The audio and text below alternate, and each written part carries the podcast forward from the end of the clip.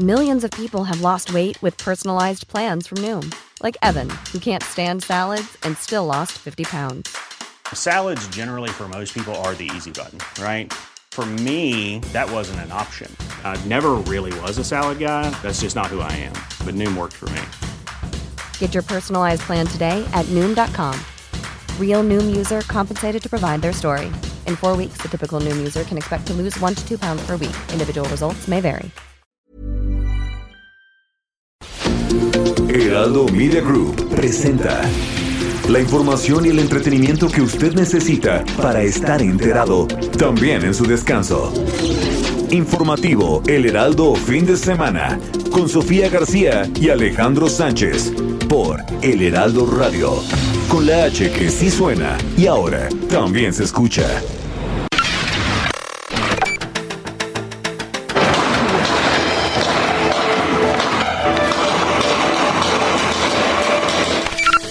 Tomado la decisión de llevar a cabo un cambio en la Secretaría de la Función Pública. Va a dejar la Secretaría Irmeréndira Sandoval.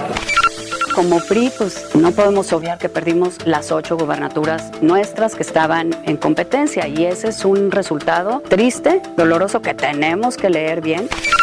Ellos tenían encomienda de hacer esta obra. Tendrán que responder por el punto de los pernos y todo lo que sea. Sí, lo que sería este primer informe. Sería de mi parte, yo creo que hasta irresponsable opinar sobre ello. Sé por qué la directora de la CONADE está enojada conmigo. Una primera vez fue, y esto me lo dijo Luz María, que es una colaboradora de CONADE y también de la directora de CONADE, en donde me dijo, tuviste un error. El error fue haber ido al Comité Olímpico y haber ido a preguntar qué había pasado con tu plaza.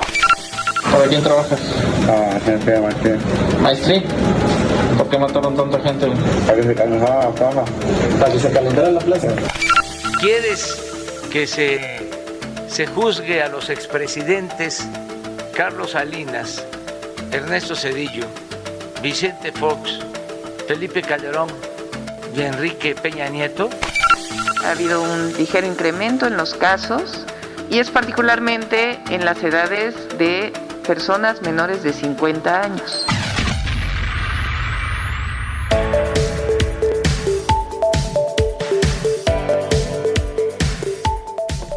Hola, ¿qué tal? Muy buenos días. Son las 7 de la mañana ya con dos minutos hora del centro del país. Nos da mucho gusto saludarlos desde los micrófonos del informativo fin de semana en el Heraldo Radio, en donde estamos, bueno, de aniversario, estamos de fiesta, estamos de manteles largos justamente porque cumplimos ya dos años al aire, siempre en compañía de ustedes, en todas nuestras frecuencias a nivel nacional y más allá de las fronteras.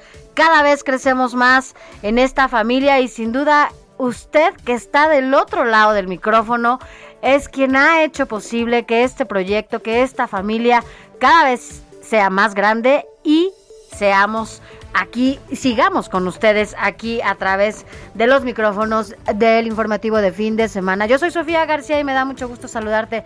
Alex Sánchez, felicidades también.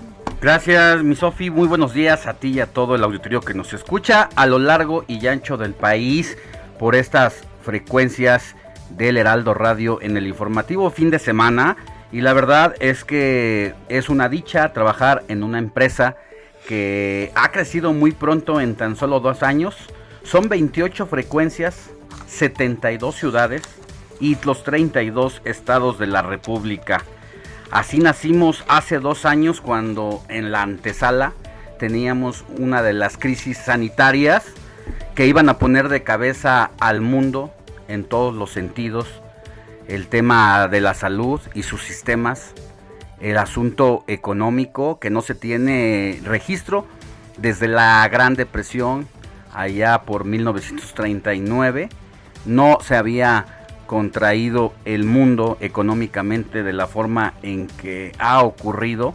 Y por eso hoy que inicia también el semáforo amarillo nuevamente en la Ciudad de México, se ha decidido no paralizar las actividades por lo que eso puede representar para las finanzas públicas y para el bolsillo de los ciudadanos y de las ciudadanas. Así que en medio de esta situación, el Heraldo Media Group se fue abriendo paso a través de sus eh, estaciones radiofónicas y en medio del boom de las redes sociales y de la propagación de temas y de noticias falsas, pues es que llegamos con presencia a todo el país Crecemos. y muy rápido se hizo referencia porque la audiencia necesitaba información seria, verificada y que se ejerciera literalmente el oficio del periodismo, de es. comprobar la información antes de publicarla por todo lo que estaba trascendiendo en eh, las redes sociales. Así es, un espacio seguro de información en donde, bueno, pues usted confía y por eso estamos aquí, básicamente porque usted cree en nosotros, cree en este espacio, cree en todas nuestras plataformas, son diferentes compañeros los que están en estos micrófonos, en los que escriben, en el en el diario, en los que están a través del Heraldo Televisión. Y bueno, pues en esta ocasión estamos justamente celebrando los dos primeros años, Alex. Apenas dos, pero que han sido interesantes en medio de esta coyuntura que tú dices. Además, en medio también de la contienda electoral más importante de- del país, en medio de tantas cosas que nos ha tocado vivir a ti y a mí en estos micrófonos. Así es, ¿no? con un despliegue de voces muy consolidadas que son referente en todos los horarios, en todas las horas, desde la mañana hasta la noche.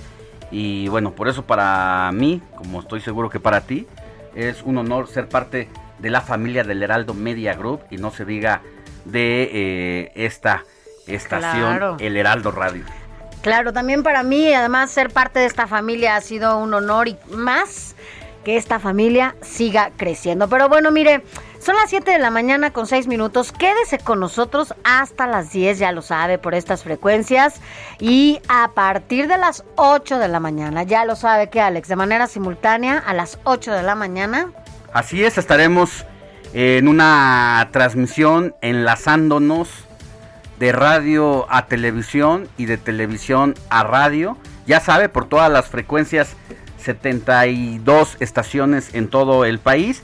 Y por el Heraldo Radio en el Valle de México, en el canal eh, 10 de televisión abierta, así como por eh, distintos canales en todas las cableras nazi del país. Así es, así que bueno, por lo pronto, gracias, gracias por su compañía. Espero que ya esté con un cafecito en esta mañana más o menos fría, pero que nos acompañe en toda la transmisión. Arrancamos, arrancamos rápidamente con un resumen de noticias.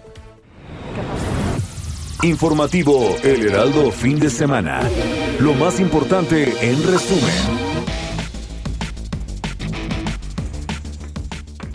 Mire, em, muere de un paro cardíaco el monero Antonio Elguera, el presidente Andrés Manuel López Obrador lamentó mucho este deceso y expresó incluso ya en sus redes sociales este vacío tan grande que deja imposible de llenar, dijo el presidente, además de enviarle a Alma y a sus hijos un abrazo y su pésame.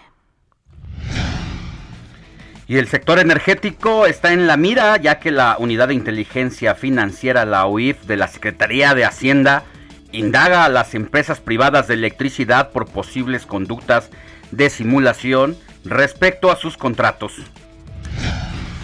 Y en más información, el presidente Andrés Manuel López Obrador declaró que los grupos de autodefensas no deberían existir y dejarle todo a la autoridad. Escuchemos. Mi opinión es de que no deben existir guardias blancas, no deben de existir autodefensas, porque la responsabilidad de la seguridad corresponde al Estado.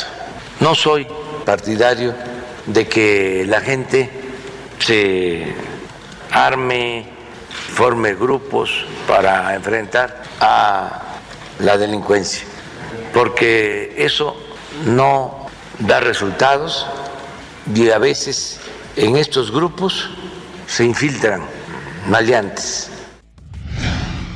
Todo lo que el presidente ha dicho puede tener razón, pero cómo cambian las cosas. Cuando era un líder opositor, apoyaba el movimiento eh, de hombres y mujeres que de alguna manera reclamaban defensa ante la falta de seguridad y justicia en sus municipios, en sus estados. Hoy que es presidente de la República y que prometió que al llegar iban a cambiar las cosas, pues no solamente han cambiado, se han incrementado y hoy condena al presidente esa situación en vez de que se ofrezca solución a los problemas de inseguridad en el país. Pero bueno, en otros temas, la jefa de gobierno Claudia Sheinbaum anunció que la próxima semana también su gobierno tendrá cambios en el gabinete. Escuchen. Justamente la próxima semana vamos a dar a conocer algunos cambios también, entonces ya se los estaremos informando con todo gusto y tiene que haber también pues los procesos necesarios. Entonces, por supuesto que lo vamos a informar con todo detalle.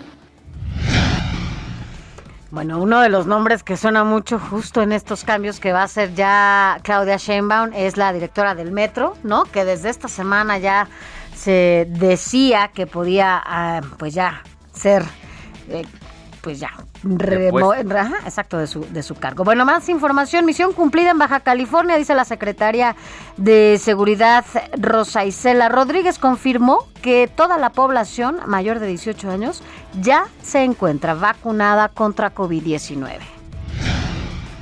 Atención, chilangos. Aumentan casos por COVID-19 en la Ciudad de México, siendo las personas de 18 a 39 años de edad las que principalmente están siendo contagiadas. A pesar de esto, la jefa de gobierno Claudia Sheinbaum descartó una tercera ola.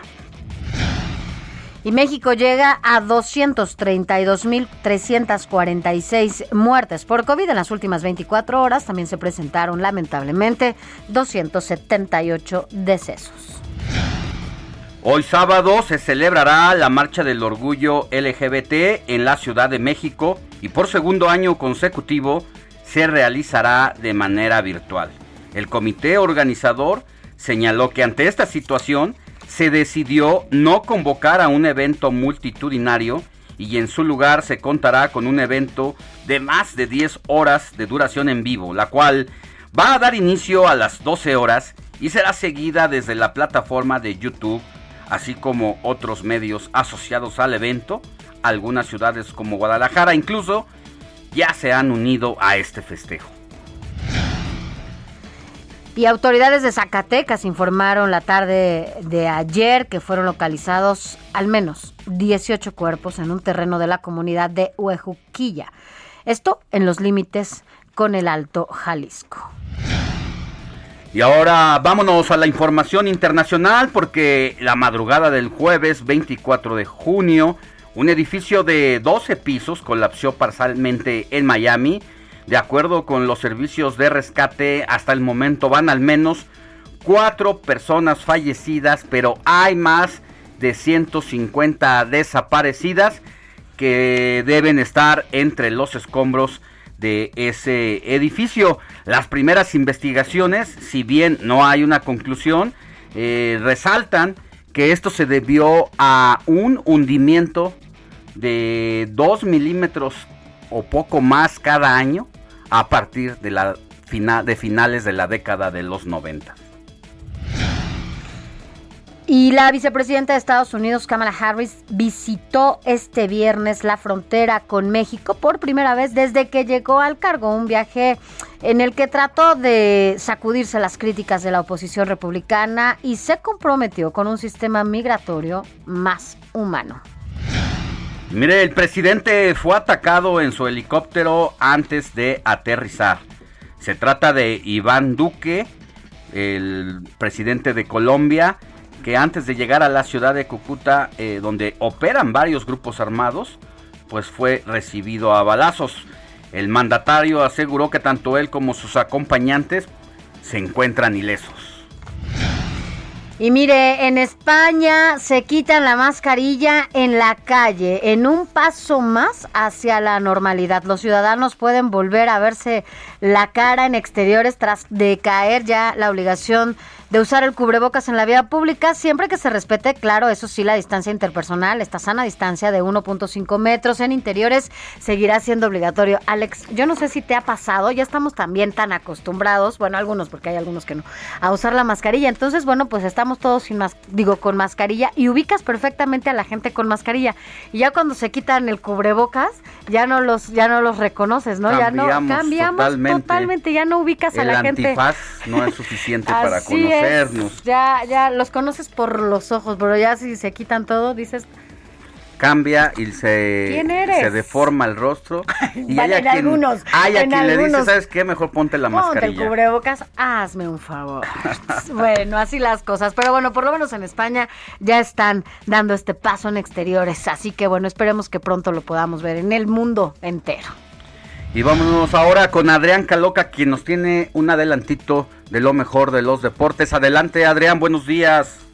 Muy buenos días, Sofi, Alex y todos nuestros queridísimos radioescuchas que están iniciando su fin de semana de la mejor manera, estando bien informados. Y hoy con los deportes no es la excepción, pues Vengo a comentarles justamente que ya están decididos los finalistas para la Stanley Cup, la NHL, la liga de hockey más importante a nivel mundial. Los Montreal Canadiens, los máximos campeones con 24 títulos, regresan tras 28 años de no disputar la final.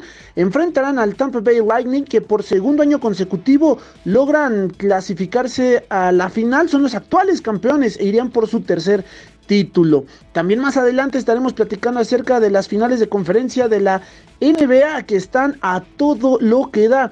También, por supuesto, lo que está sucediendo ya de cara a los Juegos Olímpicos. Falta menos de un mes para que inicien y hoy les tenemos una grandísima sorpresa. Tenemos una entrevista con una de las atletas figura que van a ir justamente a Tokio a tratar de traer presea para nuestro país. Esto y muchísimo más, Alex Sofi, lo tenemos más adelante.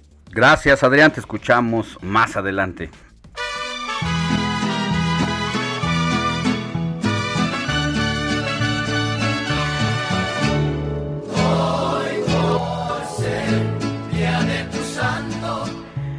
Mi Moni Reyes, muy buenos días. Hoy sí tengo un festejo muy, muy, muy especial, pero lo voy a decir al final cuando, cuando me digas a quiénes vamos a celebrar primero. Muy bien, Sofi. Buenos días, Alex, amigos. Pues vámonos rápidamente a ver de quién es santo hoy. Pues de Pelayo. Fíjense que Pelayo nació en Galicia en el año 911 y un día junto con su tío, el obispo Hermigio, fue apresado y llevado a Córdoba, donde permaneció como rehén a fin de facilitar la liberación de su ilustre tío y a su retorno a Galicia debía conseguir una fuerte suma convenida. Ahí fíjense que el califa se sintió atraído por la esbelta figura de este muchacho de 14 años. Recibió el martirio el día 26 de junio del año 925, de ahí que el cuerpo sin vida del joven Pelayo pues haya recibido el culto desde muy pronto. Fíjense que en un principio este el cuerpo de Pelayo fue trasladado de Córdoba a León, pasando más tarde a Oviedo, donde actualmente recibe veneración en el monasterio de San Benito que lleva su nombre. Bueno, pues así la vida de nuestro Pelayo, ¿verdad? Que murió tan joven. Y le damos un abrazo además a Antelmo, David, Deodato, Vigilio, Andrés, Magdalena, Nicolás, Raimundo y Vladimiro, Sofi, ¿a quién más? Yo quiero mandar así todo mi amor, mi corazón, ya sabe que la amo y que es parte importantísimo de mi vida a Carla, a Carla Guzmán, que hasta Querétaro te mando un abrazo, un beso, sé que siempre nos escuchas y sabes que, bueno, pues que deseo que esta nueva vuelta al sol llegue llena de muchas lindas sorpresas, bendiciones, amor, salud, sobre todo, y de todo lo que, lo que deseas. Carla, te amo, es que es mi hermana, ¿qué te puedo decir, querida wow. Felicidades besos para allá, besos hasta Querétaro. Gracias. De nada, todos felicidades. Regreso con ustedes. Gracias, mi Moni. Estas son las mañanitas que cantaba el rey David Hoy por ser día de tu santo, te las cantamos. Informativo El Heraldo fin de semana con Sofía García y Alejandro Sánchez. Síganos.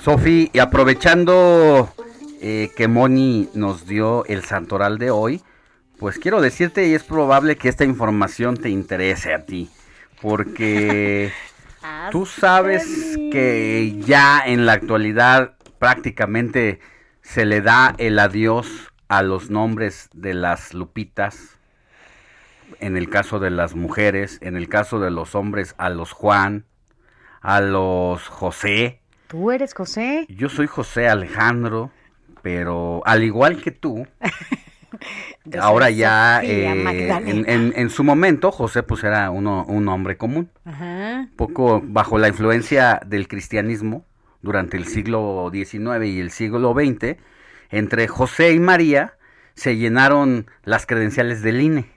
Ahora. Y eh, en el caso actual, porque esta información la da el Instituto Nacional de Estadística, Geografía e Informática, el INEGI, bueno. pues ya los mexicanos tienen un top 10 muy claro sobre los nombres que prefieren para sus hijos e hijas en la actualidad. Y bueno, pues de- los nombres de niños A ver. predominan en primer lugar Santiago, Ajá. en segundo lugar, Mateo. En tercero, Sebastián, Leonardo, Matías el quinto, sexto, Emiliano, Diego el séptimo, Daniel octavo, Miguel Ángel en noveno lugar y Alexander el décimo. Mira, Alexander. Y el de las niñas, bueno, pa- sí, para las niñas, mientras que los otros nombres, mira, el primer lugar, yo ¿Más te digo, yo te digo, cuando nací no era tan común, pero ahora resulta que el número uno es Sofía. Y mira, el número dos eh, de los números top de para las niñas que van haciendo en esta época, Valentina. A mí cómo me gusta ese nombre, Valentina. Regina, el número tres. María José, el número mira. cuatro. El 5, Jimena. El 6, Camila. El 7, María Fernanda. El 8, Valeria. 9, Victoria. Y el 10, Renata. Este es el top 10, literal, como decías, de los nombres que ahora más son utilizados por eh, las mamás o papás que le ponen a sus hijas e hijos. de niños y niñas, pues ya lo que se confirma que dejan fuera los Sí. tradicionales nombres como Lupita, José o Juan. Pues ahí está. Bueno. Ahora, si usted ya tuvo a su chamaco en esta ¿Época? eh, época, no sabe cómo, con qué nombre bautizarla, pues aquí están el top 10 de los 10 para que no les ponga así, como los nombres que ya dijimos, Comunes. porque en un futuro inmediato, pues la, las ciudades, eh, los trámites del registro civil, pues van a estar infestados de estos nombres, así que Pues échele sí, una variante ahí. Pero no, Sofía está bonito. A mí me gusta mucho mi nombre y la verdad es que, bueno, todavía hay un segundo nombre. Ese no ha sido tan top, ¿no? El, ha sido descubierto? el Magdalena, porque ese sí es de Ah. Magdalena. y no lloro como. Magdalena, eso sí no. Pero sí, está padre. Bueno, yo no conocía tantas Sofías cuando yo era pequeña, así que iba en la primaria y en la secundaria, nada.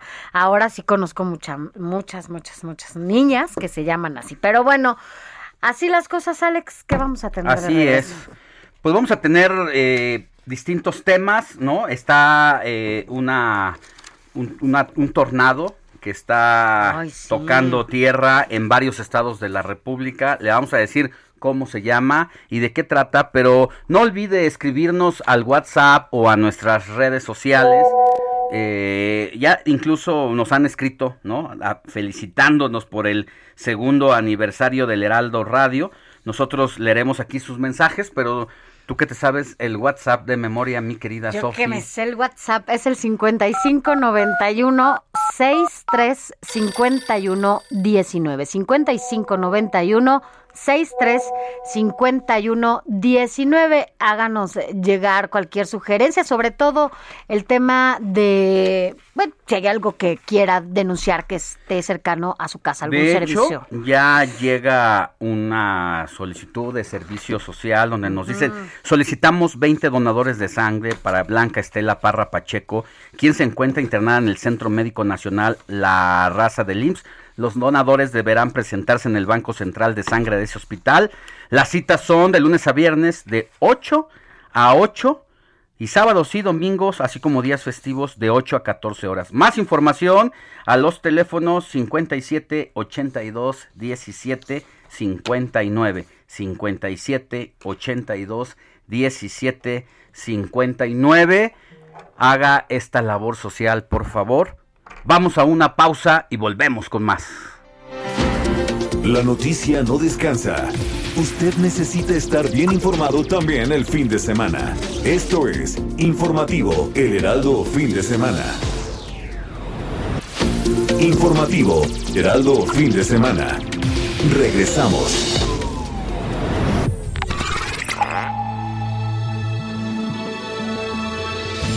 El 26 de junio se conmemora el Día Internacional de la Lucha contra el Uso Indebido y el Tráfico Ilícito de Drogas, con el objetivo de reforzar las acciones y la cooperación entre los países para lograr sociedades libres del consumo ilegal de estupefacientes. De acuerdo a datos de la Organización de las Naciones Unidas, América Latina es uno de los máximos productores de cocaína, marihuana y tabaco, seguida de África y Asia.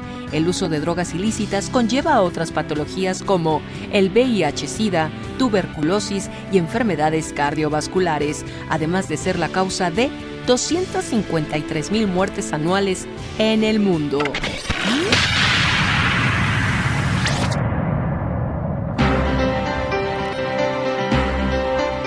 Siete de la mañana con 31 minutos hora del centro de la República. Mire, la tormenta tropical Enrique está avanzando desde ayer viernes por el Pacífico mexicano, dejando lluvias y se convertirá en huracán el día de hoy. Eso es lo que ha informado el Servicio Meteorológico Nacional. El centro de la tormenta tropical se localiza al sur de las costas de Michoacán y Guerrero. Este sistema generará de lluvias muy fuertes a puntuales intensas en el occidente y sur del país. Esperan, por lo tanto, lluvias en Jalisco, Colima, Michoacán y Guerrero, así como todavía más fuertes en el estado de Oaxaca. Se espera que el oleaje ande entre 2 a 4 metros de altura significativamente en costas de Colima, Michoacán y Guerrero y de 1 a 2 metros de altura significante en las costas de Jalisco.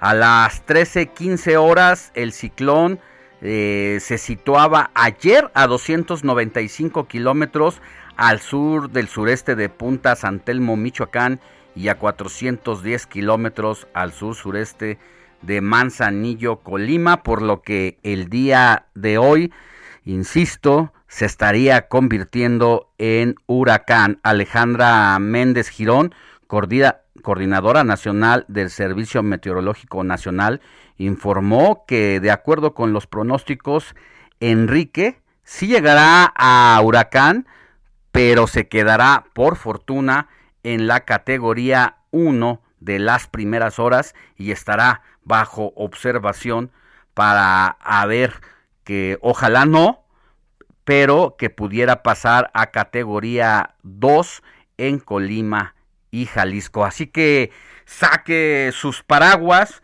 si usted anda por eh, Michoacán o si vive allá, así como en Guerrero, en Colima, porque eh, la situación se va a complicar, así como en el estado de Jalisco y Oaxaca.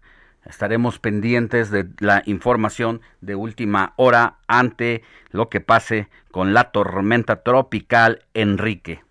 7 de la mañana con 33 minutos. Seguimos con más. Informativo El Heraldo Fin de Semana con Sofía García y Alejandro Sánchez. Síganos.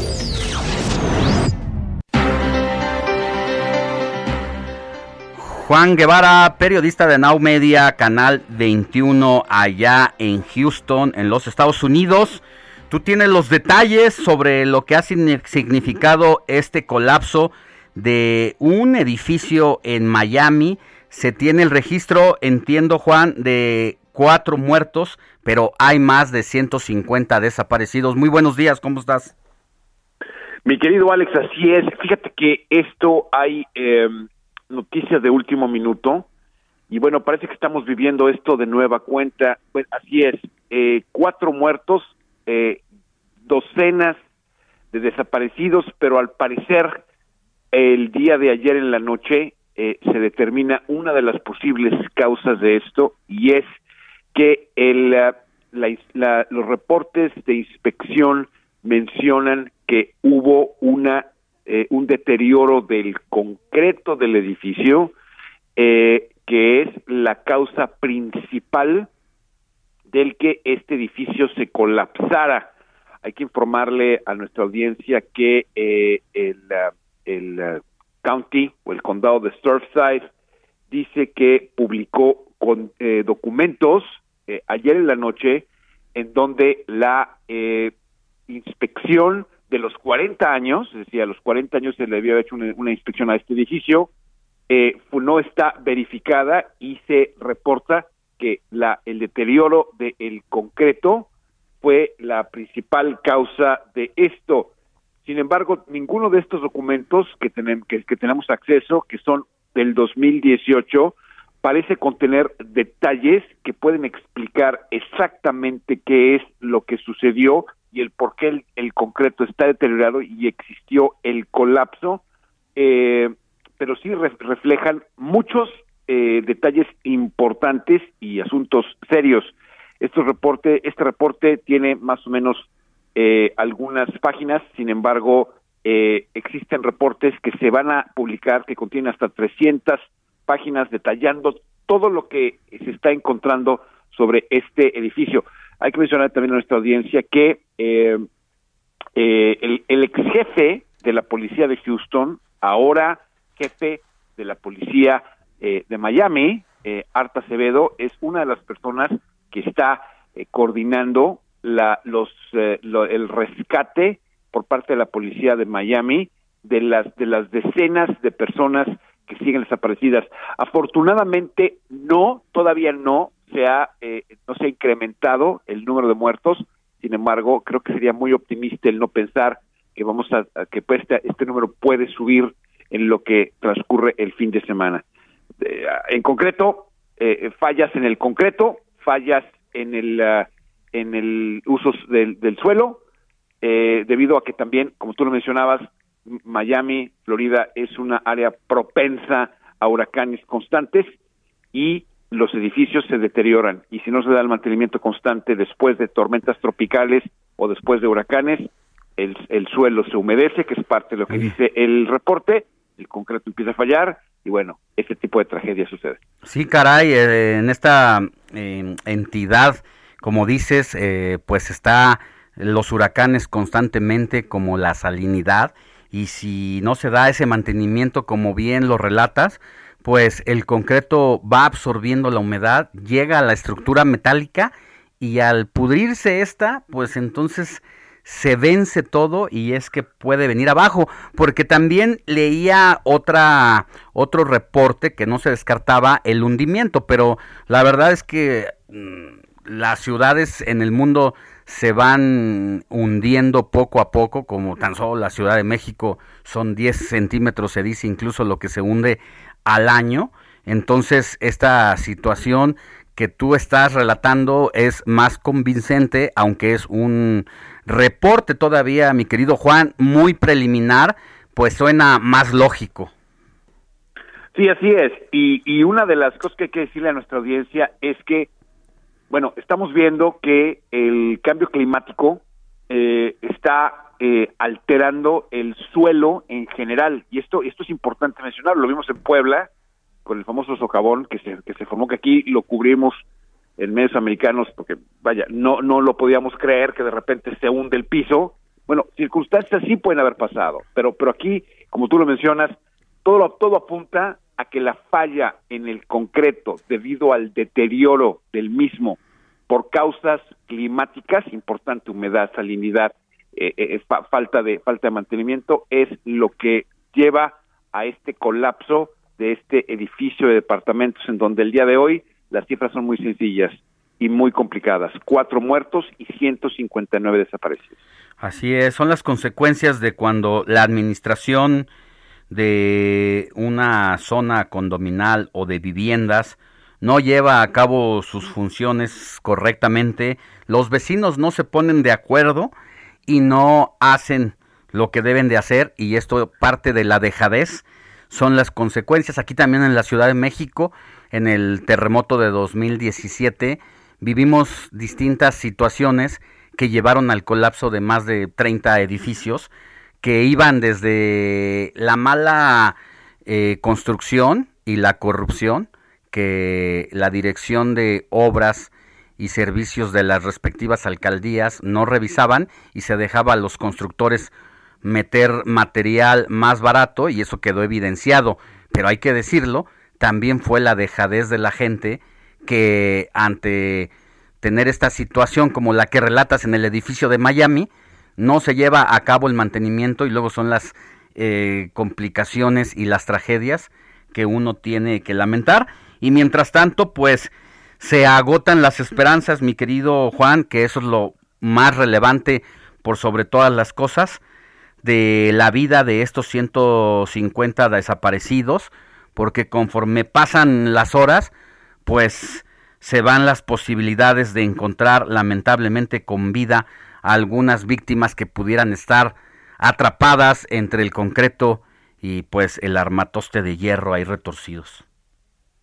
Sí, así es. Y hay que decirle a nuestras audiencia nada de manera muy rápida, mi Alex, es que eh, si ustedes tienen algún familiar y necesitan buscar eh, de alguna manera eh, su paradero en el tema en el tema de este edificio, la fuente más confiable para hacer esto es la policía de Miami.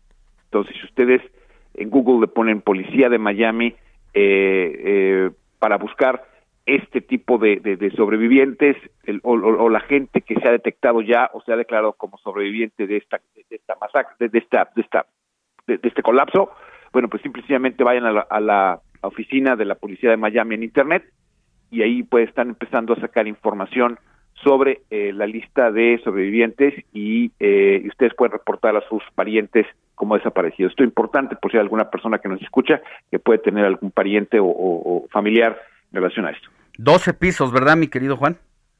Sí, 12 pisos y bueno, pues ahí te encargo las fotos que hay en redes sociales. ¿eh? Sí, carajo. Bueno, Devastadoras. Pues, muy, muy lamentable. Vamos a estar eh, muy pendientes si ocurre algo importante en el transcurso de este informativo. Por favor, haznoslo saber y nos conectamos contigo. Y de cualquier manera, estaremos mañana dándole seguimiento a esta información que tanto lo amerita. Que tengas buen día y un abrazo, mi querido Juan. Un abrazo y al rato los vemos en tele. Saludos. Gracias, buen día.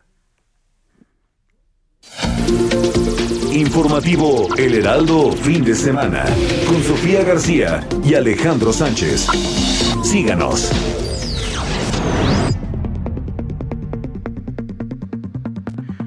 Vámonos ahora al análisis político, porque ya está listo mi querido Raimundo Sánchez. ¿Qué nos tienes en tu periscopio de hoy, mi querido Ray? Buenos días. Buenos días, mi querido Alex. Te saludo con gusto en este sábado. Y bueno, lo que estamos viendo en el periscopio es un caso muy, muy, muy particular, muy curioso. Eh, pasado a las elecciones, pues donde ya se mencionó a varios de los ganadores, a varios de los perdedores, hay un caso muy curioso que es de un personaje que ganó su partido eh, en su estado, pero eh, pues él es uno de los derrotados. ¿Cómo puede ser esto? Pues bueno, estamos hablando de Javier Corral, el gobernador de Chihuahua, quien llegó abanderado por el PAN en 2016 a ese cargo. Pero bueno, pues en los cinco comicios, aunque su partido ganó con Maru Campos la elección a gobernador del estado, pues él está en una situación muy incierta, muy difícil, por cierto, Alex, porque pues pudo convertirse en presidenciable, eh, pero pues le gana el hígado y pues está, ahora sí que está pasando de presidenciable a presidiable. ¿Por qué, mi querido Alex? Pues porque le emprendió una persecución judicial contra Maru Campos, Campos, su compañera de partido, que porque porque le ganó la candidatura al gobierno del estado a Gustavo Amadero, que era pues su delfín, su favorito, y pues obviamente Corral no lo puede superar, nunca lo pudo superar, y le fincó cinco cargos de presunta corrupción, la acusó de haber recibido mm, nueve millones de pesos de una de la supuesta nómina secreta de del exgobernador César Duarte, y bueno, en pocas palabras, el triunfo del partido que lo formó y cobicó está haciendo su peor derrota. Tan es así, Alex, tú lo sabes y lo ha dicho él, está buscando asilo en Movimiento Ciudadano de Dante Delgado y Clemente Castañeda, porque sabe que ya su permanencia pues en el PAN es este pues ya muy frágil, eh, nadie lo va a defender en el PAN, aunque eh, me, han comentado que no es eh, pues la intención del PAN que haya una división, pero y van a buscar una conciliación, tampoco es que lo vayan a defender mucho a Javier Corral, sobre todo por esta campaña que emprendió contra Maru Campos. Y bueno, todo le está saliendo mal, se le está desmoronando todo a Javier Corral, Alex. Apenas a principios de semana nos enteramos pues que se le cayeron 35 casos de los que emprendió con la llamada Operación Justicia, en la, que dedicó prácticamente todo su gobierno para enjuiciar a, a, César Duarte y a varios de sus ex colaboradores, pues se le cayeron 35 casos porque su mm. equipo fue incapaz de elaborar de forma adecuada los procesos eh, y bueno, hasta es que los integraron con una ley caduca y la Suprema Corte pues les dio les dio la vuelta es, al asunto. Es interesante el ángulo en el que pones precisamente el periscopio, mi querido Ray, y como lo titulas, de corral, corral acorralado, y bueno, pues de presidenciable, incluso a porque esta situación que está viviendo es inédita. No recuerdo un caso de esa magnitud en el Partido Acción Nacional, donde la candidata con altas posibilidades, desde que inició su destape y desde antes Maru Campo eh, tenía fuertes posibilidades, era la favorita de las encuestas allá en Chihuahua y Corral decidió pelearse con su con Maru Campos, golpearla, ir en contra del partido y es una naturaleza también de este señor, hay que decirlo. ¿Quién no recuerda que eso le funcionó durante dos sexenios de manera importante con Vicente Fox, con Felipe Calderón? Era el solitario que golpeaba eh, a su partido por no estar de acuerdo y que parecía un hombre demócrata.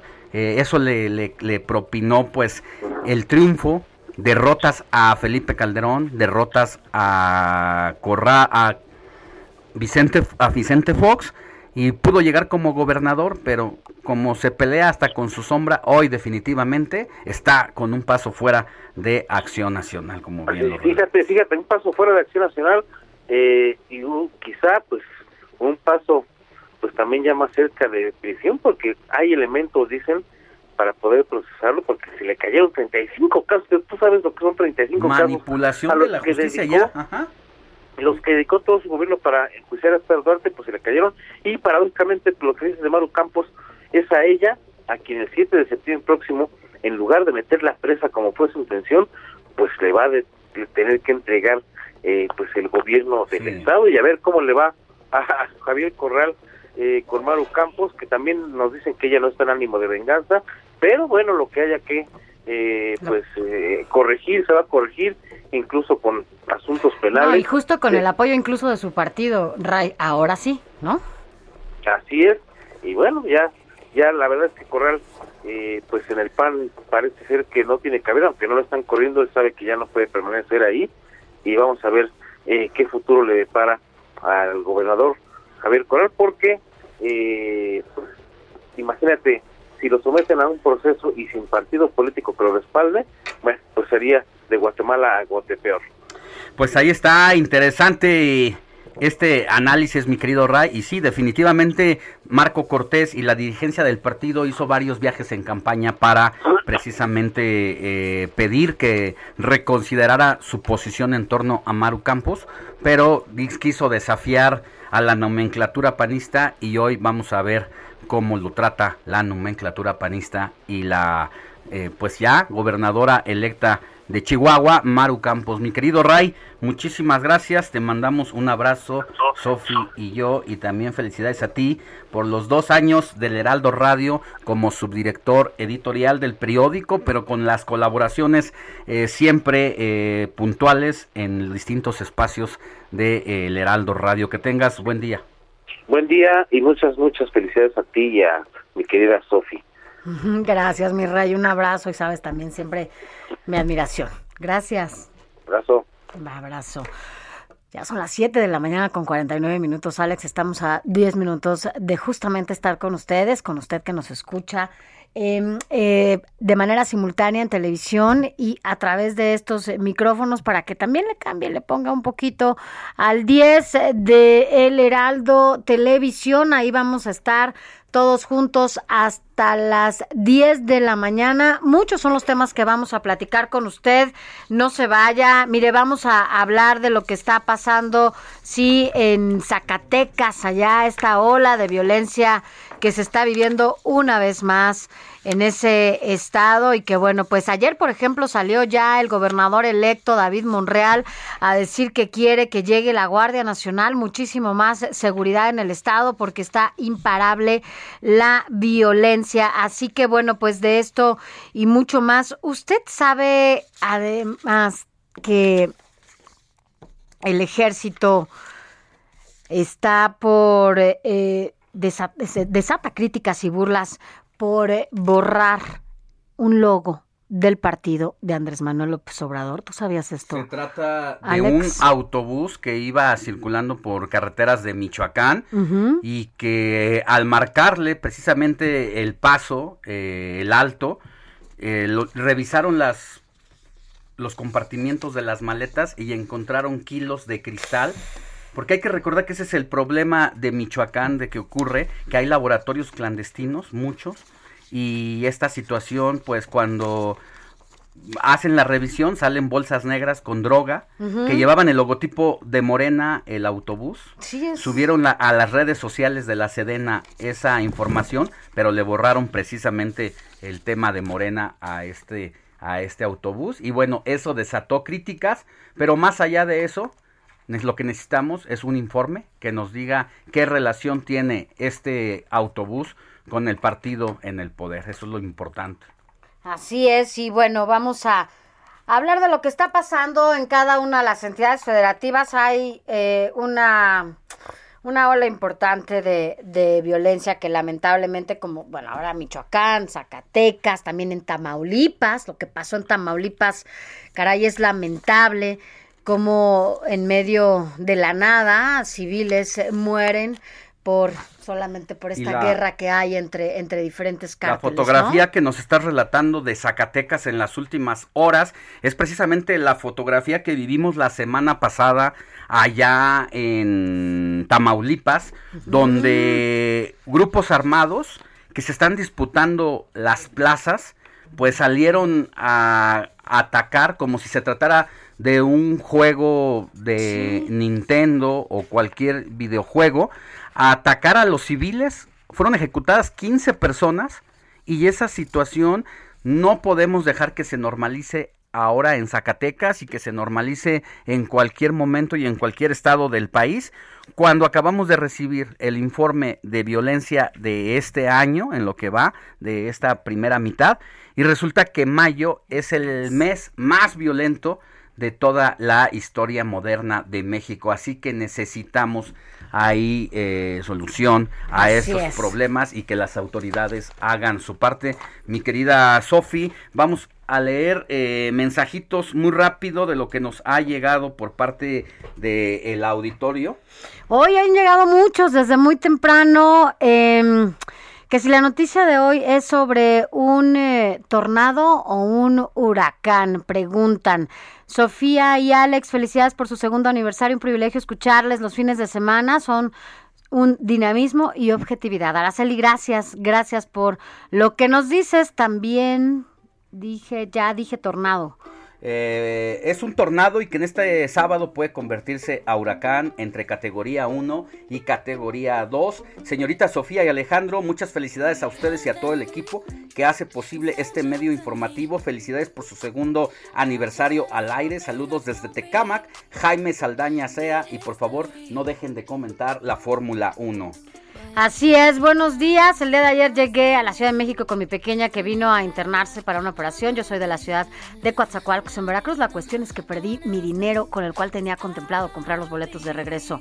Híjole, bueno, no nos da su nombre. Ojalá que nos pueda ayudar para que nosotros a su vez lo podamos decir, lo podamos decir en estos micrófonos. Tiene un número telefónico, acaba de mandar, es el 55 30 57 16 48. La noticia no descansa. Usted necesita estar bien informado también el fin de semana. Esto es Informativo El Heraldo Fin de Semana.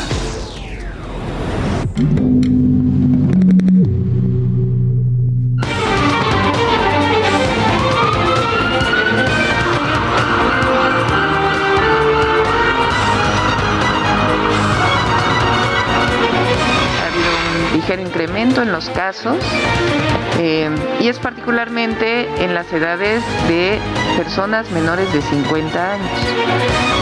El objetivo para nosotros es seguir reactivando sin arriesgar y al mismo tiempo pedir a la ciudadanía todo el apoyo para que se vacunen en el momento que les corresponda y seguirnos cuidando.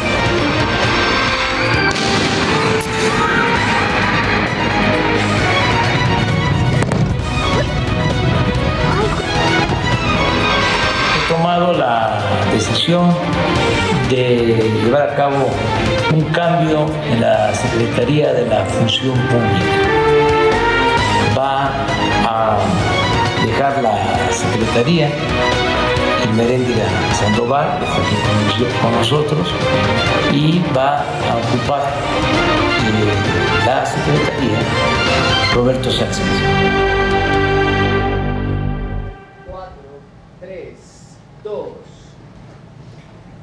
Hola, ¿qué tal? Muy buenos días. Yo soy Sofía García. Gracias por acompañarnos a partir de estos momentos de manera simultánea y a través del Heraldo TV y en, el Heraldo Radio, en todas nuestras frecuencias a nivel nacional, ya lo sabe, de punta a punta y más allá de las fronteras. Alex Sánchez, ¿cómo estás? Muy buenos días. Sofi, muy buenos días. Es un gusto saludarte a ti y a todo el auditorio de El Heraldo TV y El Heraldo Radio. Gracias a todos por acompañarnos y así arrancamos este informativo de fin de semana con todo lo que usted debe saber.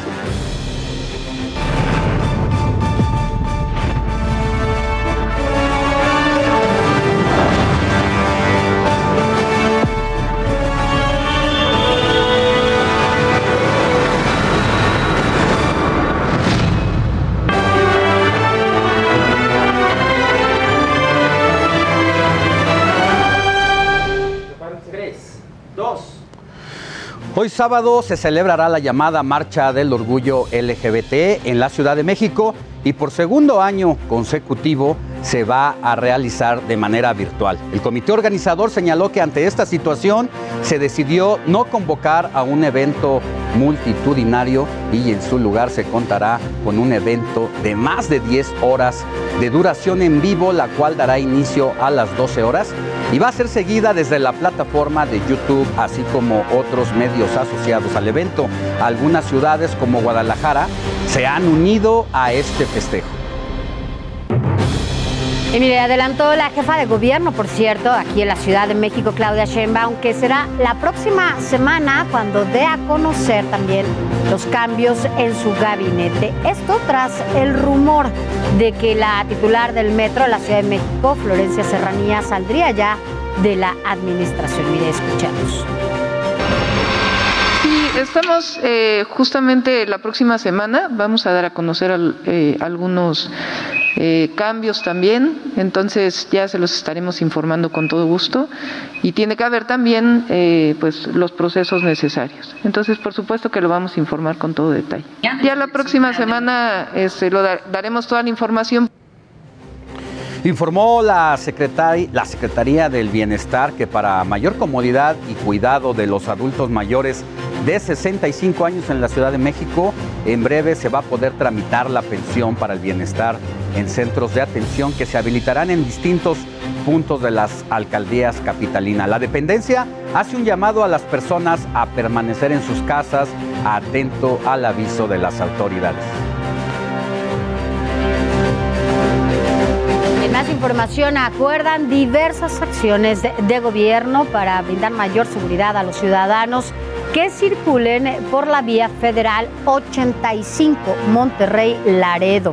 Esto de manera que todos los grupos de vehículos transiten seguros sobre estas vías. Grupos policiales se colocarán en diversos tramos carreteros, además de reconocimiento aéreo armado esto por las diferentes eh, pues, acciones que se han llevado a cabo en estas carreteras, en donde lamentablemente hemos visto como muchas personas que van manejando su auto son detenidas por algunos grupos y después se las...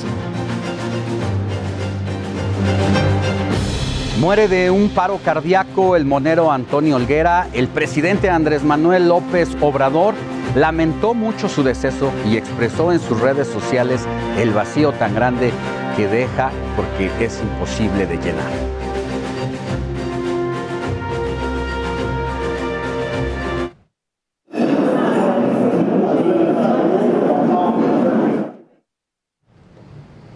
Y bueno, México expresó su solidaridad al presidente de Colombia, Iván Duque, tras el ataque llevado a cabo ayer viernes contra el helicóptero que trasladaba la comitiva encabezada por el mandatario, el cual recibió impactos de bala cuando aterrizaba en el aeropuerto de Cúcuta, en el norte de Santander, sin que se reportaran heridos.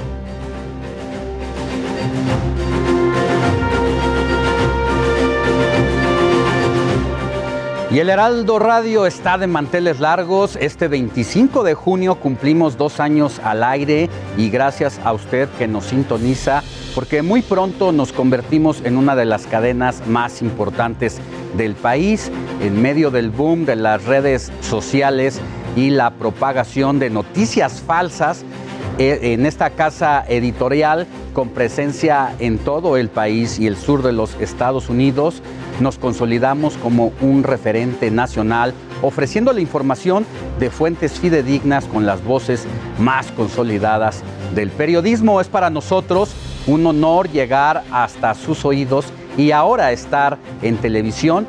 Ya sabe usted, y a eso nos comprometemos aquí, a que la objetividad es y va a seguir siendo parte central de nuestra misión. Así es, así que bueno, pues ya lo decías Alex, es un honor también ser parte de esta familia en donde, bueno, usted ha sido el testigo más importante para que esto continúe y sobre todo para que la familia siga, siga creciendo. Así que bueno, se tiene que agradecer y de verdad Muchas gracias también por la confianza a quienes nos mantienen en estos espacios, en estos micrófonos. Y bueno, pues gracias a la familia de El Heraldo Media Group y bueno, en este caso también a la familia del Heraldo Radio que cada vez es más grande. Así es, y es momento de irnos a las calles porque allá en el Zócalo Capitalino se encuentra nuestro compañero Alan Rodríguez. Muy buenos días, mi querido Alan. Pues están los preparativos de la marcha LGBT. Si bien se ha convocado de manera virtual, seguramente hay quien se estará dando cita ya a estas horas de la mañana para el inicio de la marcha. Buenos días.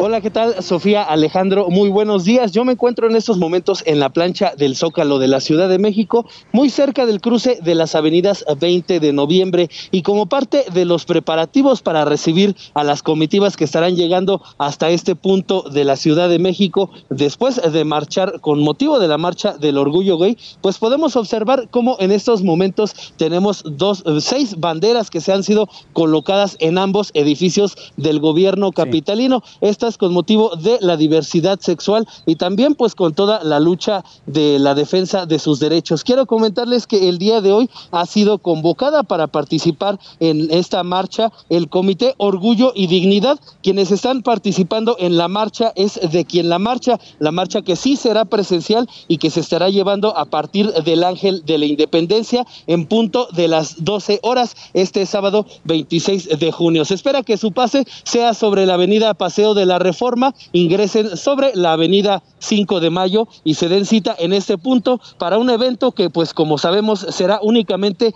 representativo. Cabe recordar que la Ciudad de México se encuentra en semáforo epidemiológico en color amarillo, por lo que se recomienda que de asistir a esta convocatoria presencial es necesario continuar con las medidas sanitarias para prevenir contagios como lo es el uso del cubrebocas, el gel antibacterial, así como guardar la sana distancia.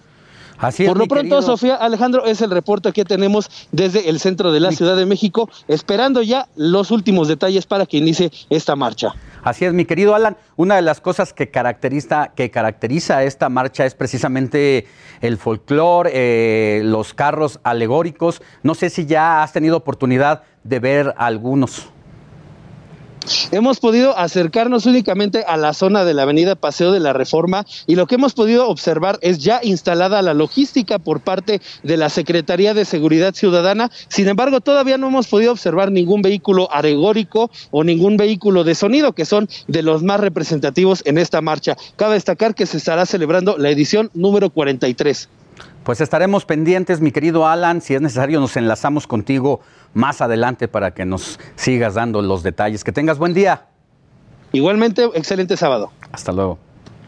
Ya veremos más adelante cómo se lleva a cabo esta, esta marcha el día de hoy. Pero mire, vámonos a más información porque por tercer año consecutivo, hoy 26 de junio se conmemora el Día Mundial de la Refrigeración. ¿Usted lo puede creer? ¿Usted sabía de este tema? El cual busca justamente reconocer a personas y tecnologías responsables de mantener el mundo en el que vivimos, que depende entornos eh, con temperatura pues muy controlada. ¿Qué sería de nuestra vida? ¿Usted se imagina cómo sería su vida por lo menos sin un refrigerador? Alex, yo no sé tú, pero por lo menos uno cuando se cambia de casa, lo primero que compra, aunque sea un frigobar, pero necesitas algo en donde mantenga ciertos alimentos eh, y bueno, yo no sé tú. Mira, no importa si no tienes, no importa si no tienes lavadora, No. si no tienes licuadora, Es porque más, sacas el un molcajete. ahí, no, más o menos. si no tienes cafetera, si no tienes plancha incluso. Pero la verdad es que la refrigeración, tener un refrigerador es vital, no solamente por la cadena vital y productiva, las fuentes de empleo que representa, por eso la Organización de las Naciones Unidas decidió incluir, aunque suene irónico, el Día de la Refrigeración como un día de prestarle atención, porque también es como un mensaje de sustento al mundo, al medio ambiente. Y bueno, hemos visto una serie de situaciones inéditas en torno al refrigerador. Está el caso de una señora que se casó con su refrigerador, por ejemplo, porque no puede vivir sin él. Sí, bueno, eh, son extremos, ¿verdad? Pero efectivamente, mira, la refrigeración es tan importante que incluso lo vimos nosotros, sobre todo en esta época, eh, las vacunas, ¿no? La transportación Las de la vacuna era importantísima. Incluso había marcas, algunos laboratorios, que tenían o se debían mantener en unos grados muchísimo más bajos de lo normal y hacían más difícil la transportación. Incluso hubo algunas vacunas que se echaron a perder, bueno, tuvieron ahí un conflicto por eh, la temperatura en la que lo tenían que guardar. ¿Tú te Así que, bueno, imaginas lo que serían las fiestas sin la refrigeración, pues- sin las hieleras? sin el vaso rojo, Seguiríamos con como a la, a la vieja usanza de cavar hoyos y meter las cervezas allá, pero como ya por fortuna llegó la refrigeración doméstica e industrial, pues hoy mandamos por unos hielitos y Siempre ponemos las dicen, cheves ¿qué te hace a enfriar. falta? ¿Qué te llevo? Los hielos. O sea, no hay O la otra, yo no pongo los hielos, así Ajá, que yo bueno, los hielos pues, y te llevas las imprescindibles lados, eh, la, la vida de la refrigeración y de las temperaturas de la regulación en nuestra vida. Hoy el día de, De la Día Mundial de la Refrigeración, reconocido por la ONU, ¿eh? así es, pero bueno, así las cosas. Vamos a más información.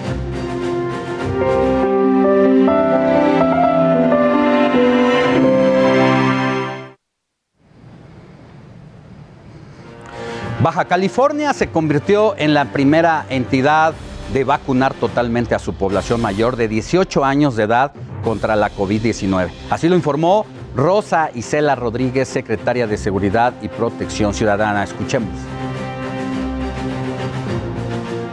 Que está totalmente vacunada la población contra el COVID-19 en Baja California, convirtiéndose así en la primera entidad que recibe la vacunación de los mayores de 18 años a toda la población. Y mira, a propósito, la COFEPRIS autorizó que la vacuna anti-COVID de Pfizer se aplique en México a adolescentes mayores de 12 años tras determinar que cumple con todos los requisitos de calidad, seguridad y eficacia para aplicarse a este sector de la población. Cabe destacar que fue eh, el 11 de diciembre de 2020 cuando la vacuna Pfizer BioNTech fue autorizada en México para usarse en mayores de 18 años y es la primera que avala nuestro país para su aplicación en adolescentes mayores de 12 años. Y mire,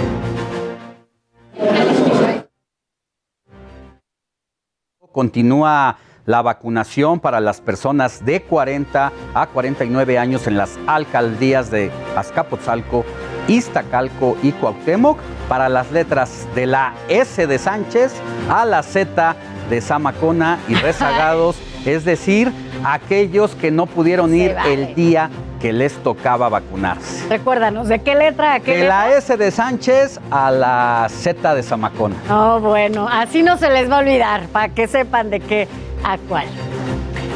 Y mire, la aplicación de la segunda dosis de la vacuna contra COVID-19 para personas eh, de 50 a 59 años de edad de las alcaldías Venustiano Carranza, Azcapotzalco, Miguel Hidalgo, Benito Juárez, Coyoacán y Tlalpan inicia este próximo lunes. Se hizo ya un ajuste en el calendario.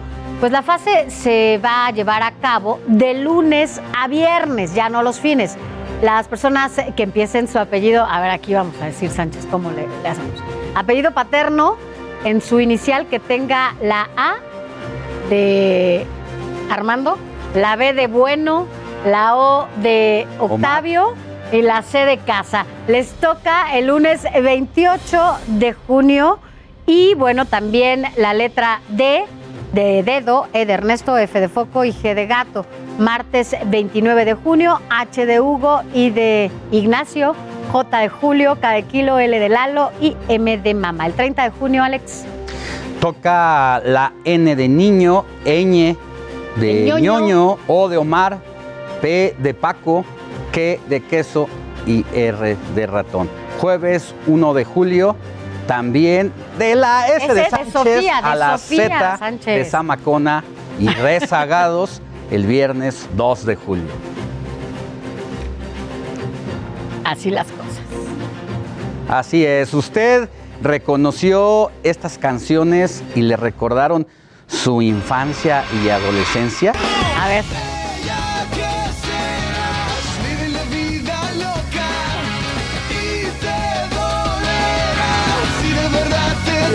Si usted ya se prendió con esta canción, pues es momento de que vaya a la página Mi Vacuna, porque ya inició el registro para personas de 30 a Ahí 39 está. años de edad. Y en este caso me voy a atrever a tutear.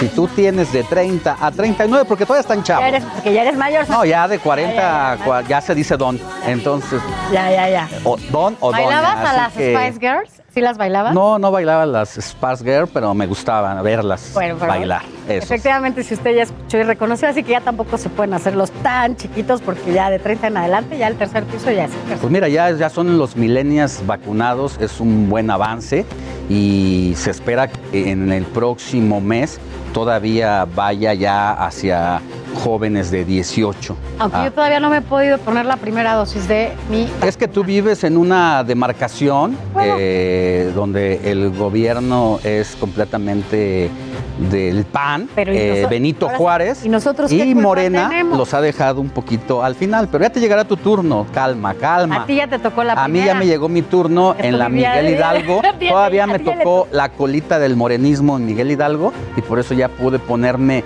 la Pfizer. Me tocó la colita de Víctor Hugo Romo que ya se va y prácticamente pues ya eh, llevó las vacunas de Pfizer. Ya te tocó. Ok.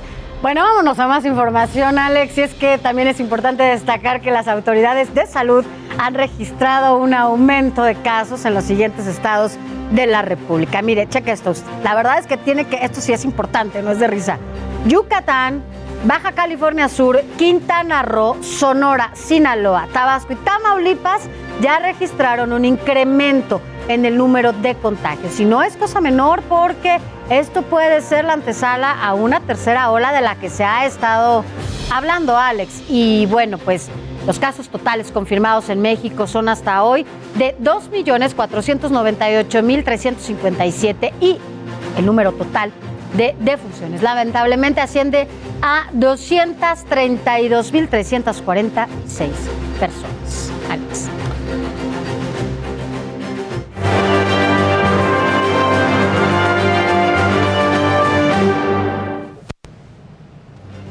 Y para hablar sobre el tema, saludo con gusto a Mauricio Rodríguez, vocero de la UNAM para la COVID-19. Mi querido doctor, muy buenos días, ¿cómo estás? ¿Cómo están, Alex, Sofía? Muy buenos días. Qué padre que ahora están también en la tele, ya nos podemos ver. Es que Muchas ya gracias. te podemos ver porque como no, no hemos podido conocerte físicamente, bueno, pero digo, personalmente sí más me- bien, ya acá ya te vemos. Qué gusto verte, doctor. Ahora, Oye, doctor, igualmente, pues ahora sí me, me tuve que peinar. ya te vemos, ya te vemos. Mi querido doctor, un- dos temas. Por un lado, eh, está el repunte de casos de COVID de manera preocupante con una variante y desafortunadamente hoy les toca a los chavos de entre 18 a 39 años de edad. ¿Qué está pasando, doctor? Sí. Bueno, estábamos, eh, ahorita que decían lo de la tercera ola, hay estados que ya están en su tercera ola, ¿eh? no, no hay que esperarnos a, a la tercera ola nacional, porque entonces va a ser demasiado tarde, pero hay estados que ya están en su, en su tercera ola, ¿no? Especialmente Baja California Sur, Quintana Roo están muy en una situación crítica. eh, Yucatán, Tabasco y Tamaulipas, ¿no? Pero ahí atrásito van Sonora, Sinaloa y Nuevo León. Y Ciudad de México pues sigue poco a poquito subiendo y subiendo y subiendo. Entonces hay que poner muchísima atención para romper las transmisiones para que no, para que no siga aumentando tanto la, la epidemia y avanzar en la vacunación, que creo que es eh, parte de lo, de lo crucial sin descuidarnos. Las variantes ahí andan, ya están todas las variantes en el país. Eh, no podemos atribuirle alguno de los picos o de las olas que están ahorita a- en particular a una variante, básicamente la variante gamma eh, y la variante alfa, que son la, la- la variante proveniente de Brasil y una variante mexicana, además de la del Reino Unido, y, y- pero también está la delta. O sea, estamos, digamos, si les abrimos la puerta, se meten y eso, eso no queremos. Doctor, ahora hay importante, bueno, hablas de la vacunación, sin embargo, bueno, a pesar de Sí. esto, creo que sí la gente se ha relajado muchísimo y ha pensado que tienen Sí. una inmunidad del 100% si están vacunados. Y esto, bueno, pues justamente ha, ha hecho que se propague más esta, pues esta enfermedad porque tal vez puedas Sí. estar contagiado con la vacuna y tú a su vez, bueno, pues va replicando esta, esta enfermedad, ¿no? Sí, sí, Sofía, y no, y no solo los vacunados, ¿eh? los que están alrededor de los vacunados, aunque no estén vacunados, como ya sienten que la persona que tenían que proteger ya está protegida, entonces relajan más las medidas, ¿no? Si ya la abuelita o la mamá o el papá ya, o el tío ya están vacunados, entonces todos relajan.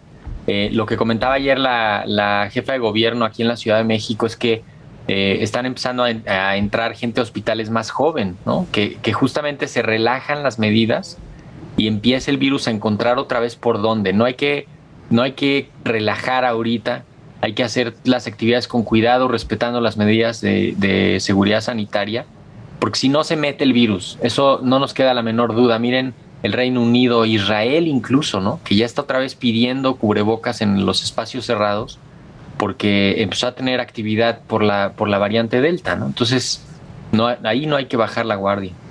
Doctor, eh, por un lado está pues ya esta campaña de vacunación in- eh, intensa, pero eh, sí hay casos de personas entonces que vacunadas han registrado. Baja California, Hidalgo y otra entidad por ahí están teniendo los mayores casos. ¿Qué está pasando ahí también? Sí, de, eh, ahí lo que, lo que está pasando justamente, las vacunas no protegen por completo.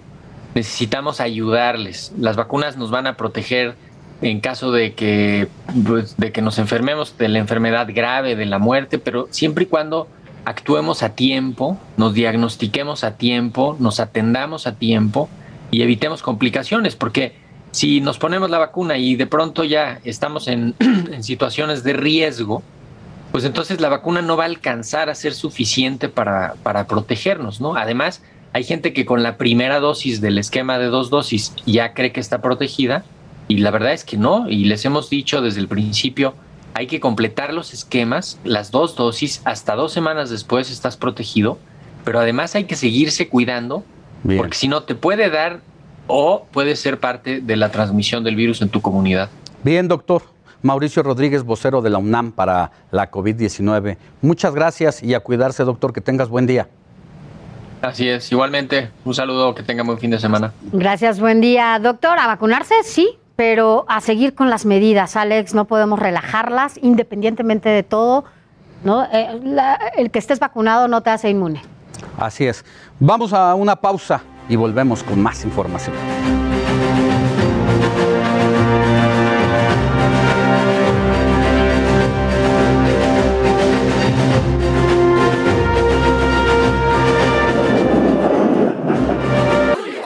Qué usan filtros? La verdadera belleza se encuentra en el interior. Pues tú, encuéntrala en Soriana, con toda la ropa interior y pijamas para dama que pongo al 2x1. Sí, ropa interior y pijamas para dama al 2x1. En tienda o en línea, tú pides y Julio Regalado manda. Solo en Soriana. A julio 1. Aplican restricciones.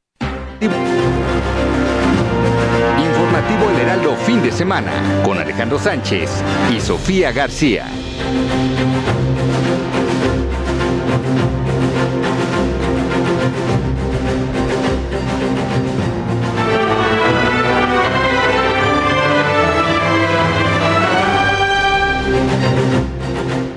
Gracias por continuar con nosotros. Recuerde que nos está escuchando a través del Heraldo Radio.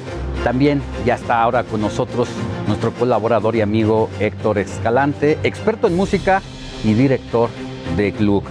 ¿Qué nos tienes hoy, mi querido Héctor? ¿Cómo estás? Hola, ¿cómo estás, Sofía? Alex, ¿cómo, están? Un gusto estar con ustedes. Bueno, pues hoy vamos a hablar de All You Need Is Love esta canción que todo el mundo conoce de los Beatles. ¿Y por qué vamos a hablar de ella? Bueno, me gustaría ver si podemos ver justamente un poquito de la canción y de la transmisión que se hizo eh, hace 54 años ya. Entonces, a ver si podemos y escucharla, ¿no? Para quienes nos escuchan en radio.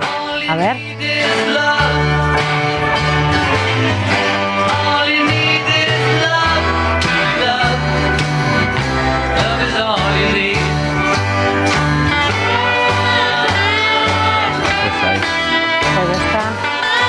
Is Love.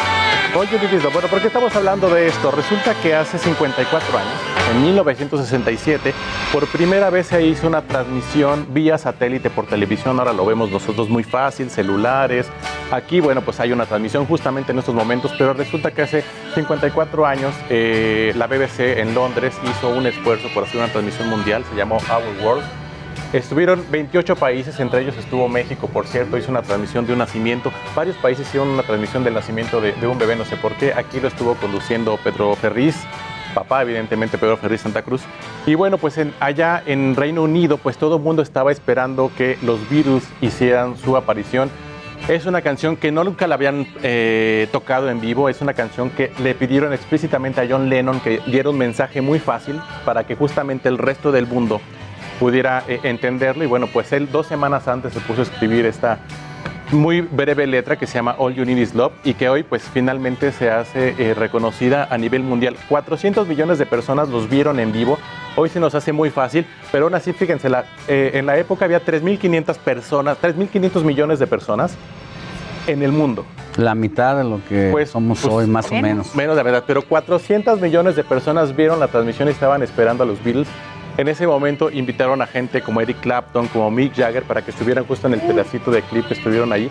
Y bueno, la verdad es que es una canción que hoy todos conocemos, es una canción extraordinaria. La Rolling Stone la, cataloga dentro de las mejores 500 canciones de todos los tiempos. La Rolling Stone, esta revista, ¿no? Es Especializada. correcto. Y bueno, ¿y quién no ha escuchado All You Need Is Love? Hoy sabemos que fue una canción hip en sus momentos. Justamente estamos en el mes de la, eh, del orgullo LGTB y también es una canción que la han apropiado y bueno, pues creo que es muy importante hablar de este tema. Sí, toda la producción que generó para que se transmitiera en distintos países del mundo ocupó, tengo entendido, más de 8 mil trabajadores detrás de las, de las pantallas, haciendo que esto pudiera ser posible y de alguna manera en su época viralizando una, un concierto. Una viralización ¿no? distinta a lo que ahora vemos. Cuando la televisión hacía monstruos o los destruía. Es que imagínense esa época, hoy lo vemos tan fácil, ahorita estábamos viendo seguramente la calificación de la Fórmula 1 o algún programa en vivo en otra parte de, de- de la Tierra, pero imagínense la expectativa que había a nivel mundial de por fin poder ver una transmisión vía satélite, es decir, que lo que tú estabas, era increíble, ¿no? En el Que- momento. Exactamente, que lo que estuviera en Inglaterra tú lo estuvieras viendo en vivo, y bueno, le tocó a los Beatles con All You Need Is Love. Así es. Así es, pues qué bueno recordarlo. Siempre es bueno hablar sobre todo. Es bueno hablar de los Beatles, escuchen a los Beatles, recuerden lo que pasó hace tanto tiempo y bueno, siempre la historia y la música se, se enlazan. Hoy lo vemos muy fácil en televisión, hace apenas 55 años No, era bueno, imposible. ahora se dan estos conciertos más en esta época, hasta vía streaming, ¿no? Podemos verlos tal cual en el momento. Vaya, es, es totalmente distinto. Pero el inicio de la todo revolución eso es precisamente este concierto. Tal cual, Así por es. eso es importante. y por eso, un poquito. Claro, por eso era importante verlo. Gracias.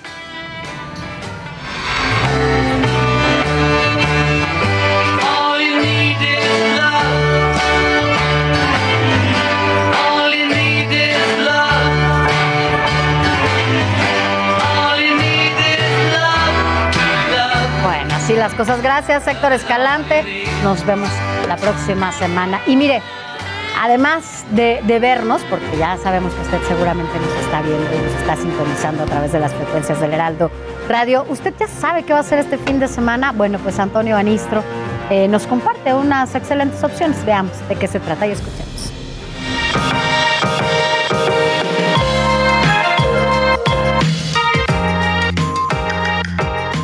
Así es amigos, ya es fin de semana y aquí les va la recomendación. Nos encontramos en esta ocasión en la alcaldía Escapotzalco en el Parque Tesosomo, que aquí vamos a poder encontrar desde una chinampa, lagos, pista de patinaje, juegos y muchas cosas para la familia. Acompáñame a conocerlo. El parque se llama Tesosomoc en honor a un gobernante mexica. Cuenta con 27 hectáreas y lo peculiar es que su construcción es una réplica del Valle de México y de los asentamientos de las culturas prehispánicas. Gira en torno a un gran lago central que recrea la forma original del lago de Texcoco, rodeado de montañas y veredas. Yuri Mesa, encargado de servicios culturales, nos cuenta. Aquí podemos encontrar lo que es el lago artificial, que es la réplica del lago de, de Texcoco de la antigüedad. Tenemos el, un islote, contamos con canchas de básquetbol, tenis, eh, voleibol, tenemos la, la zona de juegos infantiles, juegos mecánicos, En el agua habitan distintos tipos de patos y aves como la garza blanca. Es un lugar de esparcimiento donde los niños y niñas entran en contacto con la naturaleza. Aquí la familia Vázquez se divierte. Pues sí, este, venimos a visitar el parque, al parecer este, pues está muy limpio, está bonito, es un área didáctica para los pequeños, pueden este, disfrutar un buen rato familiar.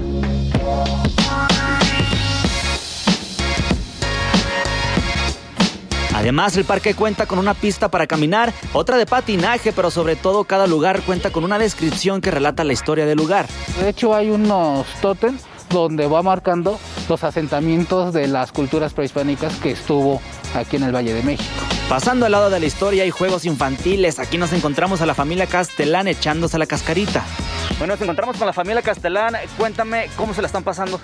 Bien, nos lo estamos pasando bien, está muy bonito el parque, está tranquilo ahorita.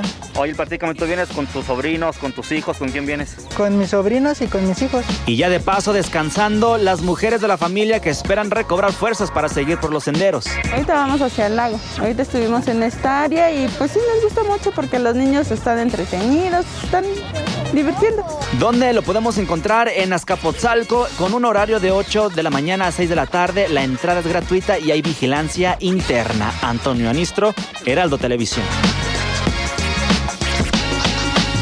Ábreme para acá. Mire, la Ciudad de México fue clasificada en el primer lugar de América Latina para la inversión directa extranjera. Esto por haber recibido un total de 353 proyectos de inversión en el periodo considerado. Es también una de las únicas dos ciudades latinoamericanas que aparecen en la lista de las principales 10 eh, potencial económico. La otra ciudad fue Sao Paulo, allá en Brasil. Bueno, es eh, momento de saber qué pasa en el mundo de los deportes. Adrián Caloca, ¿qué nos tienes?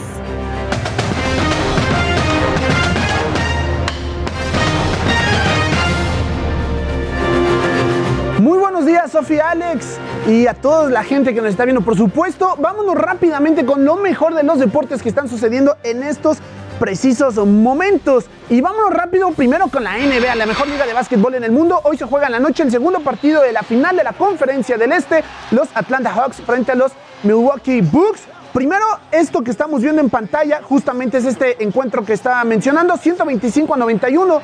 El día de ayer gana Milwaukee para empatar la serie y justamente hoy en la noche será el enfrentamiento entre Los Ángeles Clippers contra el equipo de los Phoenix Suns. Justamente los soles van ganando 2 a 1 la serie hasta este instante. Hay que ver lo que sucede hoy en la noche. Pasando justamente a los octavos de final de la Eurocopa que hoy inician también ya en cuestión de minutos. 8 de la mañana el duelo entre Gales contra Dinamarca y a las 2 de la tarde Italia contra Austria. Vamos a ver qué va a suceder. Y pues nada más mencionar rápidamente que en este momento Checo Pérez está en la Q2 clasificando para el Gran Premio de Estiria que se realiza mañana en Austria. Aquí seguimos viendo. Y pues ya nada más continuar con una gran sorpresa que les tenemos más adelante, una entrevista con una atleta que va a Tokio justamente por una presea para nuestro país. Desde, es de las más importantes, indudablemente, figuras que tenemos para la edición de este año, Sofi, Alex.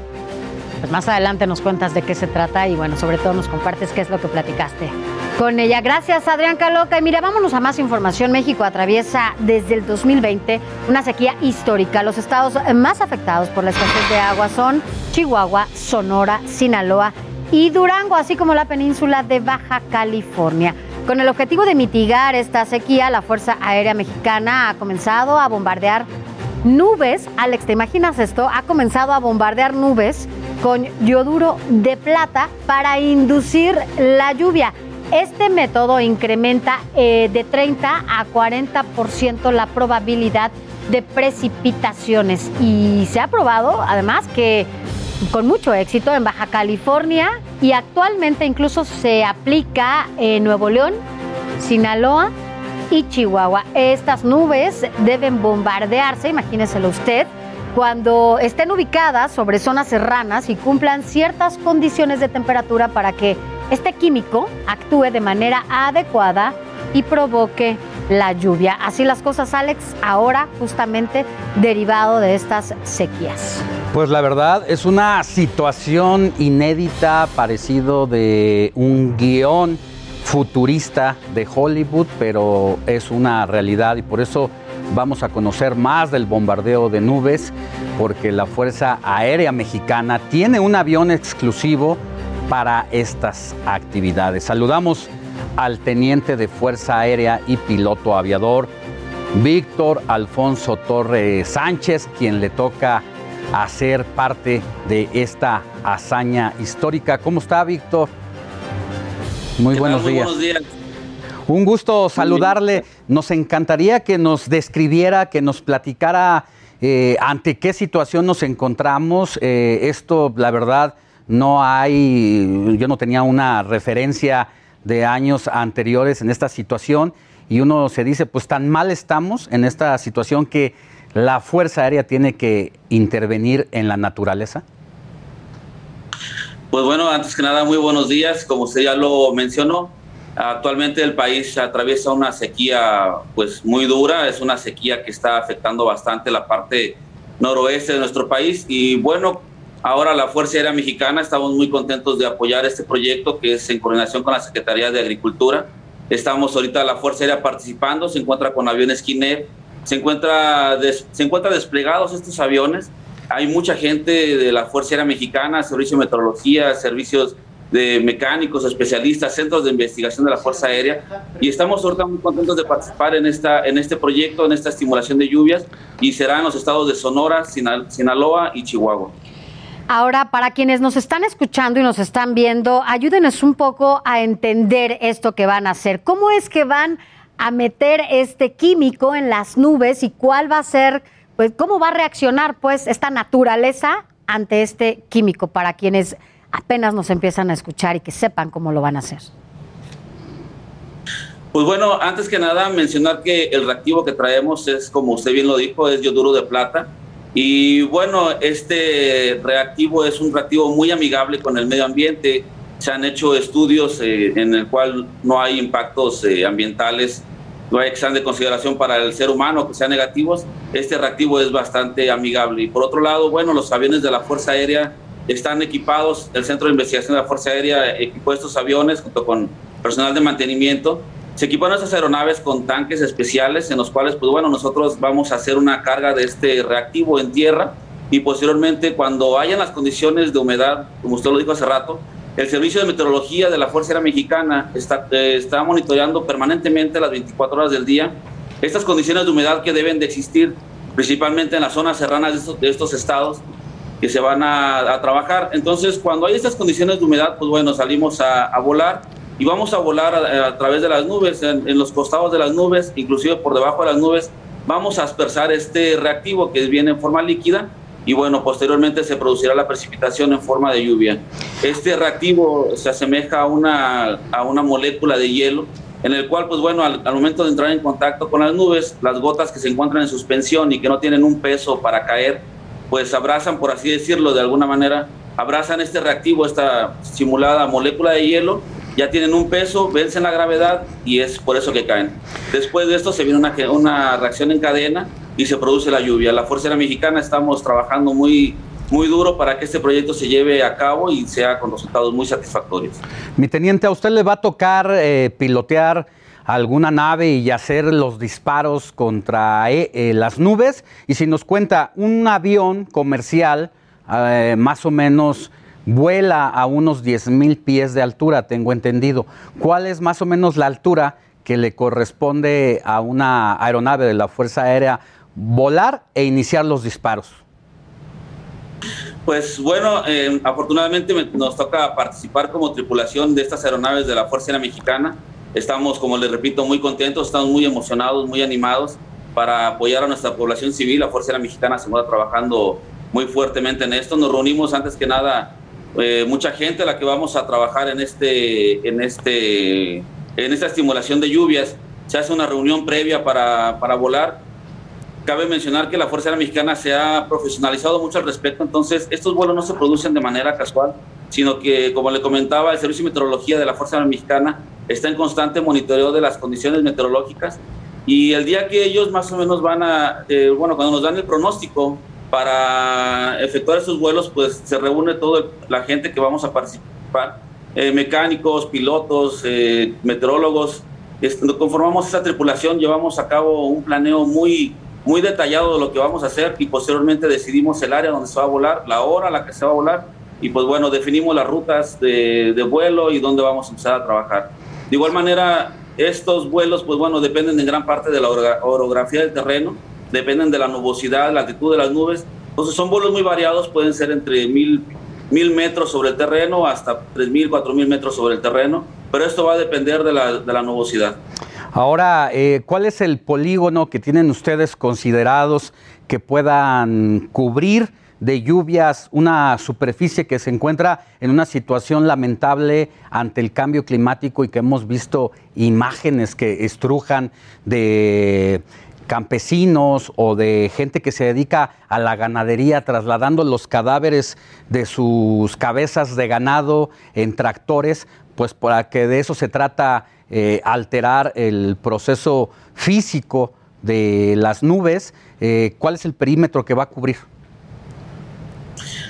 Bueno, la Fuerza Aérea Mexicana nos corresponde apoyar activamente en la parte operativa de este proyecto. Sin embargo, la Secretaría de Agricultura y Desarrollo Rural quien definió esos polígonos que básicamente están puestos actualmente sobre las zonas serranas de estos tres estados, en los cuales, pues bueno, se espera estimular las, las nubes para que se produzca la precipitación y se producirían en las zonas altas, las zonas serranas. De ahí, pues bueno, se llevaría un escurrimiento y se produciría una captación de agua, la cual pues bueno, se vería de manera eficiente.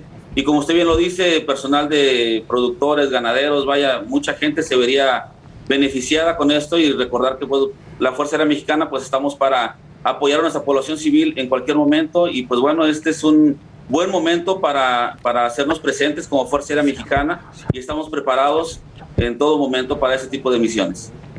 Muy bien, mi querido teniente, le abrazamos, le deseamos mucha suerte y esto también debe ser un llamado de pues de atención a la sociedad, al mundo entero para cuidar el medio ambiente, pues es lamentable tener que estar recurriendo a esta alternativa para acelerar el proceso y estimular a las nubes a que llueva cuando tenemos una situación complicada. Que tenga buen día. Muchas gracias, les agradecemos su interés y pues bueno, recordarles que la Fuerza Aérea Mexicana estamos apoyando a, la población civil en todo momento, en cualquier lugar que se necesite, para ese beneficio de nuestro país y pues bueno, para eso estamos, para eso nos enlistamos y muchas gracias por la atención que nos ponen ustedes. Hasta pronto. Gracias, es verdad. Siempre están ahí, ¿no? Cualquier desgracia, cualquier eh, desastre, las Fuerzas Armadas siempre están ayudando a la ciudadanía. Bueno, vámonos a más información, Alex, entre lo más buscado de la semana que está. Bueno, pues en Google lo que más se ha buscado es Michael Jackson. ¿Sabes por qué? Bueno, resulta que ayer se cumplieron 12 años ya del fallecimiento del llamado rey del pop. Murió un 25 de junio del 2009 en Los Ángeles, California, a causa de un paro cardiorrespiratorio. Tenía 50 años y bueno, lo vemos, lo, escuchamos en estos momentos, justamente en un concierto que tuvo con Britney Spears, en una presentación que fue el 7 de septiembre del 2001 en el Madison Square Garden, de, con motivo de los 30 años de carrera de Michael Jackson. Sin duda Michael Jackson siempre será un ícono de la música pop y de nuestra generación, ¿no? Así que bueno, ¿no? ¿bailaste como Michael Jackson alguna vez? Un poquito, intenté, intenté. ¿Te aventabas el pasito? Tenía alguna flexibilidad, digo, tenía. ¿Tenías? Ya, ya no, acuérdate que ya, ya me tocó vacuna, entonces. el señor era... La vida ya no es como antes. Tu pasado, box, entonces sí tenía los movimientos acá de cadera, supongo que también de los pies. Así es, un poquito, pero bueno...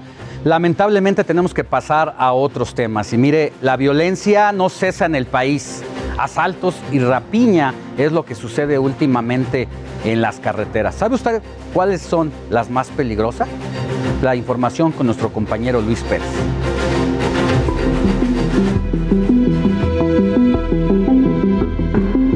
Existen denuncias por el robo masivo del kilómetro 215 en la autopista Arco Norte entre Hidalgo y Tlaxcala. Un supuesto accidente vehicular fue la trampa para asaltar a 40 traileros y automovilistas. Los criminales amenazaron a los conductores con armas de alto poder, robaron las mercancías de las cajas de los trailers y despojaron a los automovilistas particulares. Es el segundo robo masivo en autopista Arco Norte en menos de tres meses. El 15 de marzo, hombres encapuchados asaltaron a decenas de automovilistas. También interrumpieron la circulación con un aparente accidente. No son casos aislados. Las carreteras más peligrosas en México son la Puebla a Córdoba en Veracruz. La segunda es la Europa Lázaro Cárdenas en Michoacán. La tercera con más denuncias es la que va de Burracas en el entronque de la carretera Matamoros-Reynosa. La Querétaro-Irapuato En atracos al transporte público de pasaje en 2020 se interpusieron 52 denuncias en el Valle de México.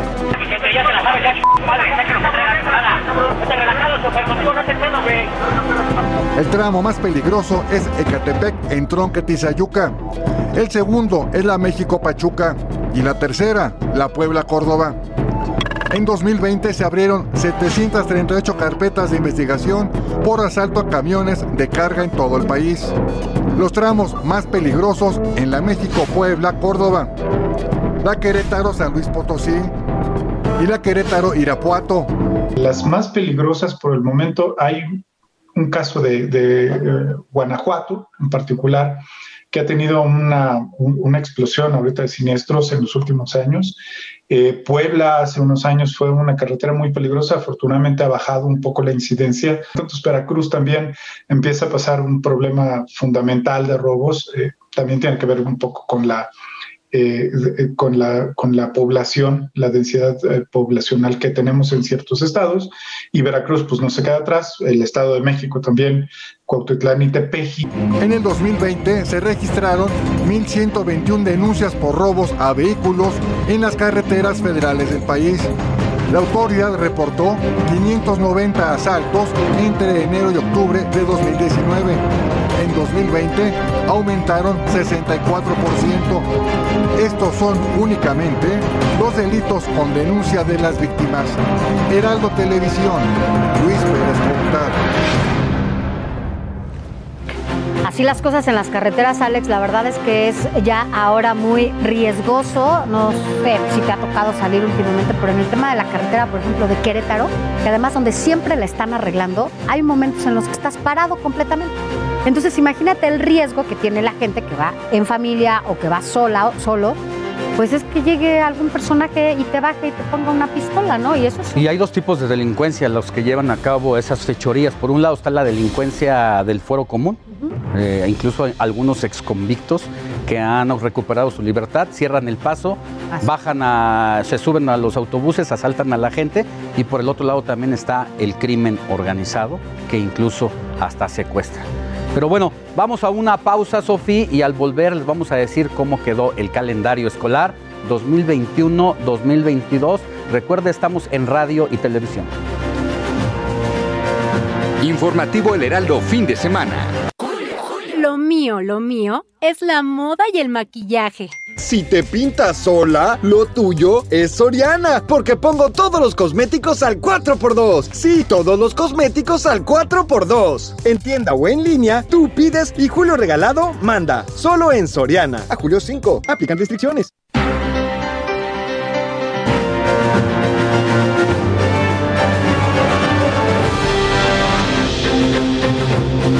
Informativo el, informativo el Heraldo fin de semana con Alejandro Sánchez y Sofía García.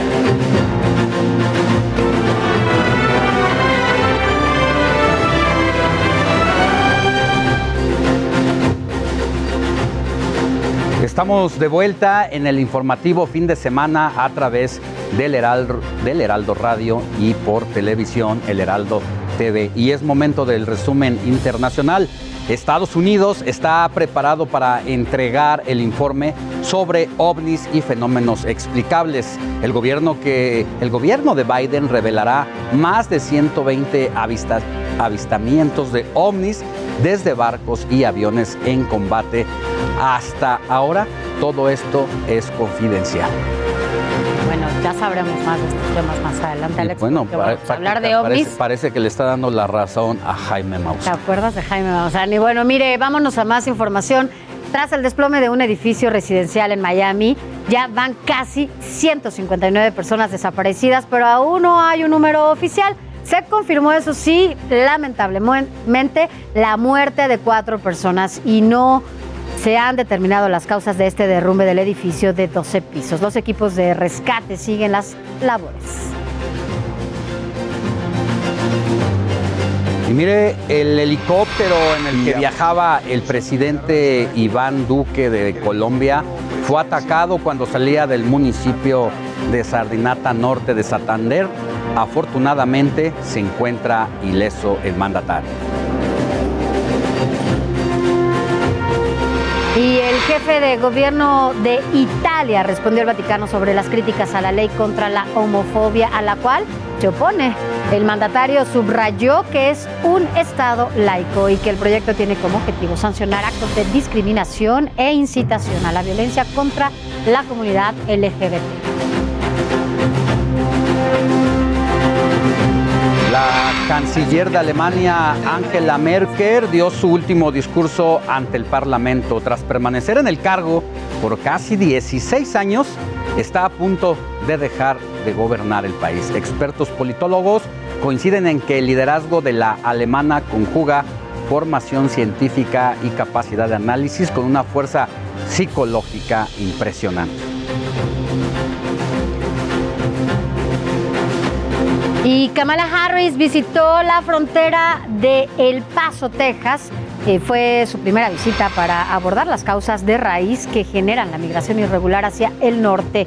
Con esta visita, México espera que pronto haya avances para lograr la reapertura de la frontera común.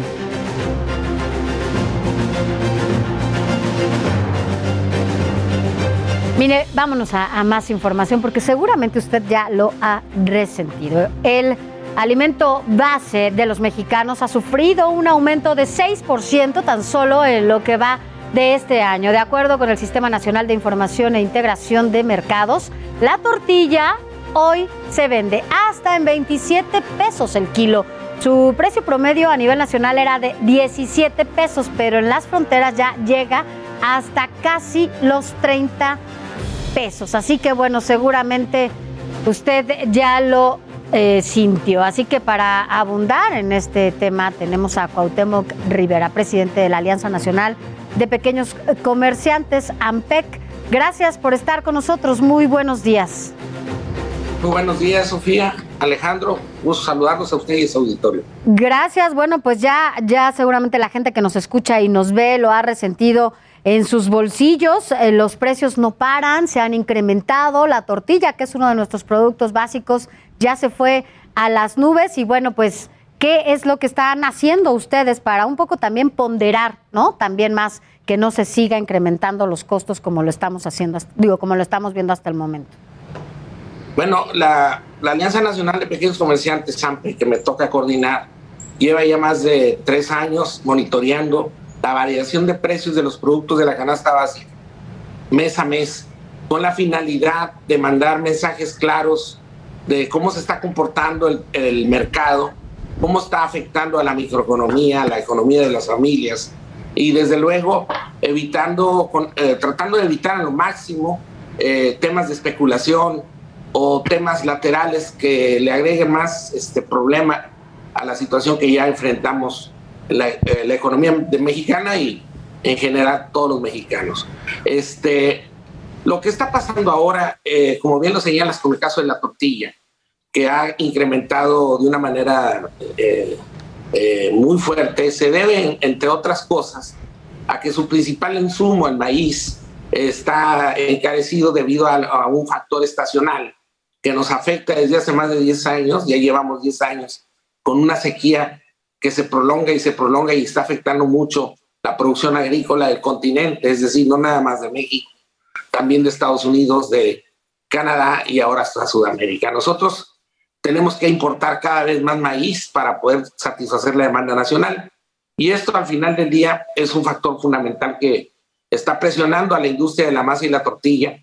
Y junto con el tema estacional está el tema de la energía. Eh, el gas LP ha subido en el país un promedio de 30%, las gasolinas en el último año han subido un 22%, la energía eléctrica no, no se queda atrás este, al, al, haber retirado los subsidios de temporada, de temporada alta a pasar de otra, una tarifa a otra.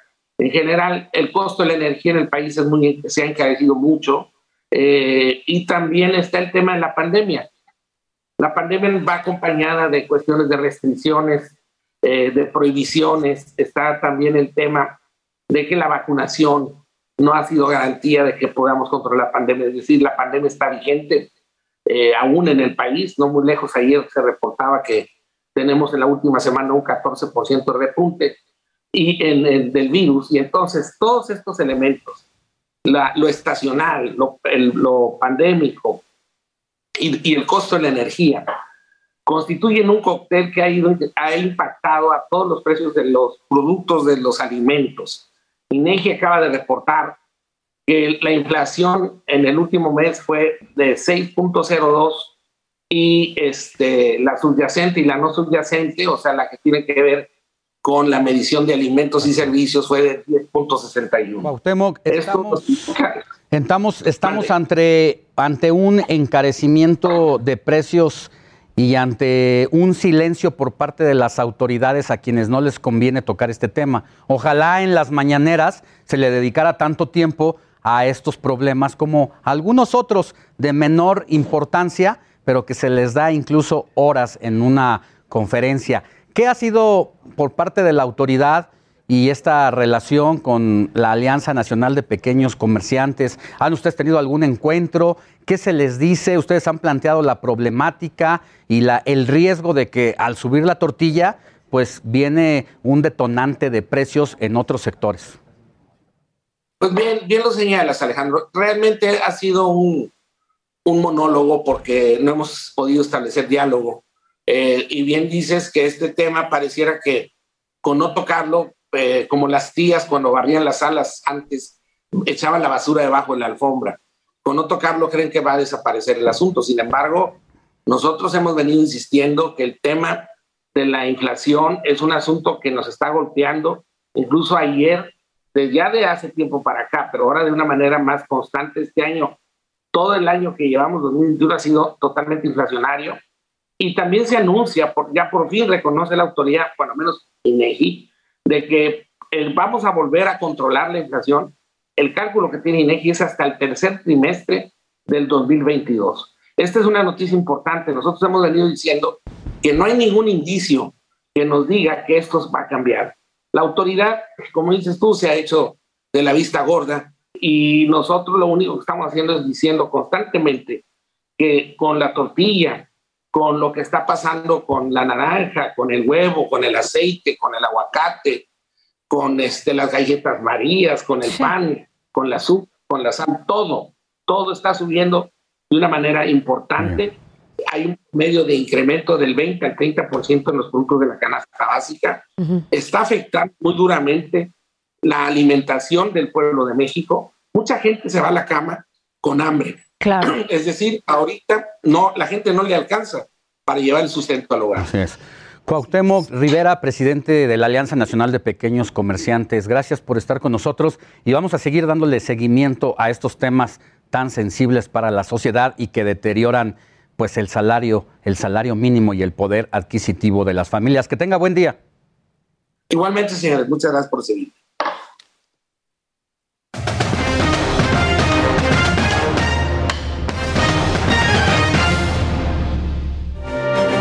Y como se los prometimos, pues vamos con esta entrevista bastante especial que tenemos esta mañana. Primera vez que México califica en softball femenil a los Juegos Olímpicos y es por eso que justamente hoy nos acompaña alguien que ya fue Premio Nacional del Deporte en 2020. Plata en Juegos Centroamericanos de Barranquilla 2018, Estefanía Aradillas. Estefanía, ¿cómo estás? Muy bien, muchas gracias. Muchísimas gracias por, por aceptar la invitación, por supuesto, porque sabemos que estás justamente muy apretada en cuanto a agenda. Ahorita cuéntanos qué estabas haciendo o qué vas a hacer, el plan del día. Sí, justamente ahorita estamos en Florida, tenemos una serie de preparación aquí en Sarasota. Mañana, pasado mañana salimos a Viera para seguir nuestra preparación. Este, justo ahora estamos a punto de iniciar un partido, entonces, este, pues preparándonos y seguir y siguiendo, este, trabajando duro para, para llegar listas a Juegos Olímpicos. Así es, justamente, porque como bien lo menciona, sabemos que la ceremonia es el 23 de los Juegos Olímpicos, pero la actividad de la selección mexicana en softball femenil arranca el 21, dos días antes con dos partidos, 21 y 22. El 26 termina, si tengo bien entendido, y el 27 se estaría pues en esa pelea por la presea. Cuéntanos un poquito de lo que se espera en esos días de partidos seguidos, incluso desde antes de la inauguración de los propios Juegos Olímpicos. Sí, claro, nosotros viajamos ya el 7 de julio a, a Japón con todos los protocolos, siguiendo todas las medidas y este para seguir nuestra preparación allá, la aclimatación y el ajuste al horario. y pues nada, estamos felices y, contentas de hacer esa preparación, tener esos partidos con la mente en ganar y, es lo único que nos preocupa ahorita. La verdad es que durante los clasificatorios vemos que la selección fue invicta, incluso se le ganó a Puerto Rico, que es la selección que había ganado los centroamericanos en Barranquilla. Pues ustedes quedaron en segundo lugar con la medalla de plata, pero se les ganó posteriormente en los clasificatorios mencionados. ¿Qué es lo que se espera de México? ¿Realmente cuál es eh, el lugar que se espera dentro del propio seleccionado en el que se espera que se llegue ya al final? Presea, ¿qué, qué va a pasar, Estefanía? Cuéntanos. Sí, como bien lo mencionas, mira, te platico un poquito. Va a ser un round robin, todos contra todos. Somos seis equipos en total en Juegos Olímpicos. Este, anteriormente eran ocho, pero lo recortaron a seis equipos. Entonces, round robin, todos contra todos. Primer y segundo lugar pelean por oro y plata, tercer y cuarto pelean por bronce. Ahora, de estos seis equipos que vamos, a todos les hemos ganado menos a Japón, que esperamos hacerlo en su casa. Este, bueno, es muy realista pensar en, en una medalla, pensar en pelear el oro. Este, creo que tenemos un buen equipo, un equipo fuerte y que va de menos a más. Afortunadamente hemos tenido esa preparación este, y esa, esa planeación pues casi perfecta, diría yo, para llegar preparadas y llegar listas. Entonces, se pueden esperar grandes cosas de nosotros, tengan por seguro que nosotros vamos a dar nuestro mejor esfuerzo y que nos hemos preparado 100% al pie de la letra como debemos hacerlo y más. Este, creo que son muchas nuestras ganas de triunfar y creo que desde un inicio nuestro objetivo siempre ha sido pelear por la medalla de oro para nuestro país y eso es lo que vamos a ir a hacer. Específicamente para Estefanía, que también ha realizado otras disciplinas, ¿no? Como tenis, karate, inclusive triatlón, no hace mucho, y en el que te fue bastante bien. ¿Cómo consideras que toda esa parte, eh, muy personalmente, ¿no? De tu preparación como atleta, lo puedes llevar a cabo ahora en el momento decisivo, que es unos Juegos Olímpicos? Creo que ah, definitivamente te da un poquito, te abre la mente y te da un poquito más de atleticismo, un poquito más de, pues, de agilidad y de ser versátil y creo que eso me ha ayudado también muchísimo en mi deporte. Perfecto, Estefanía. Pues muchísimas gracias, muchas gracias de verdad por los minutos que, que, nos has brindado. Sabemos de tu agenda bastante apretada y por supuesto todo el éxito del mundo para la selección mexicana. Esperemos más adelante poder platicar contigo. Muchísimas gracias a ustedes por la invitación y esperamos traerles buenas noticias. Así será, así será, Estefania. Muchísimas gracias. Pues bueno, esta fue la entrevista y chicos, por supuesto que les tendremos más adelante, Sofía Alex, a toda la gente también que nos ve y que nos escuche, más entrevistas las próximas semanas. De verdad se viene una cobertura bastante interesante que no se la pueden perder aquí por el informativo del Heraldo de México. Conste, Caloca. Ya está. Ah, ya queremos ver esas entrevistas. Así gracias, gracias como siempre. Y miren, otra información, la Secretaría de Educación Pública ha publicado el calendario escolar 2021-2022 para el nivel básico, el cual extiende el periodo de clases a 200 días, es decir, 10 más que el calendario previo. Las inscripciones y reinscripciones tendrán lugar entre el 16 de agosto y el 10 de septiembre. Las clases van a comenzar el 30 de agosto del 2021 y van a concluir el 28 de julio de 2022. El calendario prevé un periodo extraordinario de recuperación para atender rezagos que dejó la pandemia. Esta fase será del 13 de septiembre al 23 de noviembre, hasta tres periodos de vacaciones. Las primeras serán del 1 al 29 de agosto las siguientes del 20 al 31 de diciembre, mientras que del 11 al 22 de abril de 2022 habrá receso por Semana Santa. Y lo que necesitamos, Sofi, es que los chavos se pongan a estudiar porque de por sí estamos muy mal clasificados en los países de la Organización de Cooperación y Desarrollo. Somos de los últimos lugares en, aprovecha, en aprovechamiento escolar y ojalá en las vacaciones, pues no nomás se dediquen a ver el TikTok y las redes sociales, sino que, o sí, que recurran al TikTok y sus nuevos temas que son incluso enseñanza por redes sociales. No, tienes toda la razón. Eh, Lo, lo que pasa es que ahora los chavitos se dedicaron a ver estas redes, ¿no? En lugar de, bueno, aprovechar las cosas de otra manera. Pero bueno, a ti y a mí nos tocó justamente otra época, otra posibilidad. Salíamos a jugar, salíamos, estábamos en otras pues en otra dinámica totalmente distinta. El contacto con los niños y las niñas es, es importantísimo y como dices, bueno, pues ahora lo que hicieron pues fue recurrir solamente a estas plataformas y a estas redes sociales en donde, bueno, pues no les traía tanto beneficio, ¿no? Al contrario, solamente emulaban algunas eh, pues acciones que no siempre eran las mejores. Pero bueno, vámonos a más información, Alex. Fíjate que los servicios de inteligencia de Estados Unidos presentaron un informe, ya lo decías hace rato, ¿te acuerdas?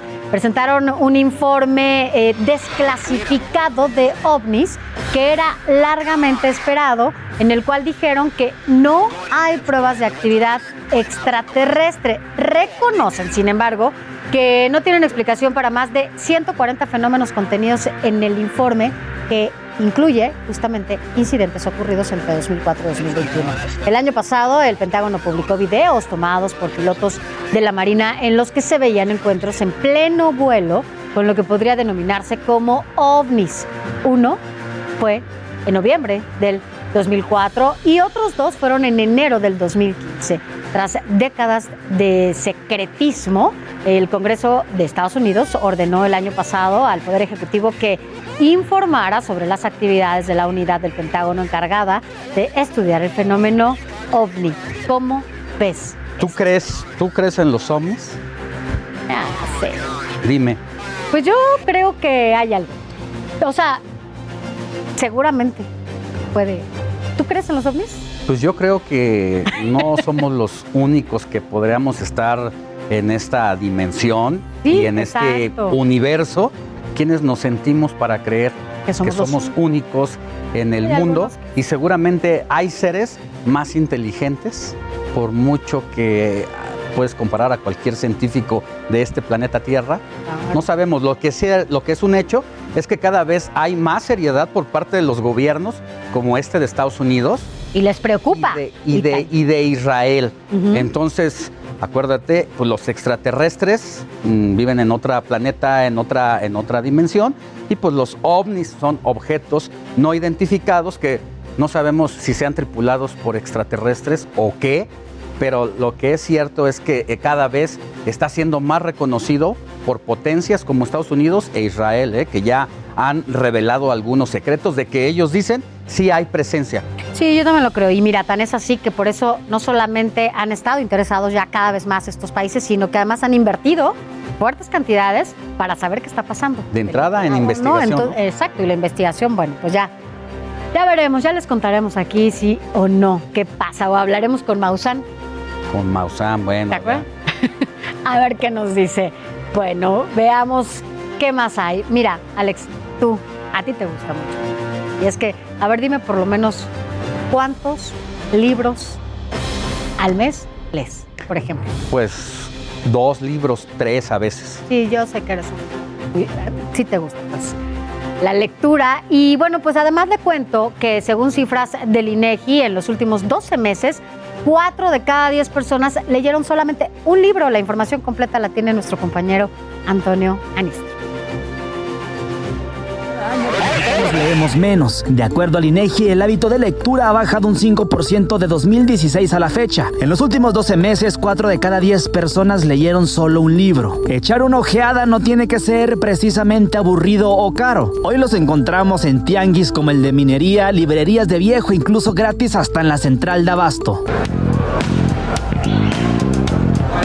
Desde Tulancingo Hidalgo hasta. Calidad garantizada, ¿eh? Sin fallas. Este año llevo mínimo unos tres. Este año. Tres libros. Sí, este año. Y te entretienes bastante, ¿no? No siempre es el celular y así. Matas el tiempo en el trabajo. Sí. Locatarios como los hermanos Tentle fomentan la lectura entre los comerciantes y compradores. En el pasillo de la I-73 montaron una biblioteca entre sus frutas de temporada. Estos libros los tenemos aquí para el público en general, para los clientes, para los locatarios de aquí de la Central de Abasto de la Ciudad de México. Lo único que deben de hacer es venir, escoger su libro, llevárselo, leerlo, cuidar el libro y regresarlo nuevamente. Tenemos libros de todos los géneros para niños, adolescentes, adultos. Tenemos este, enciclopedias, este, hasta diccionarios, tenemos de libros de derecho, de medicina.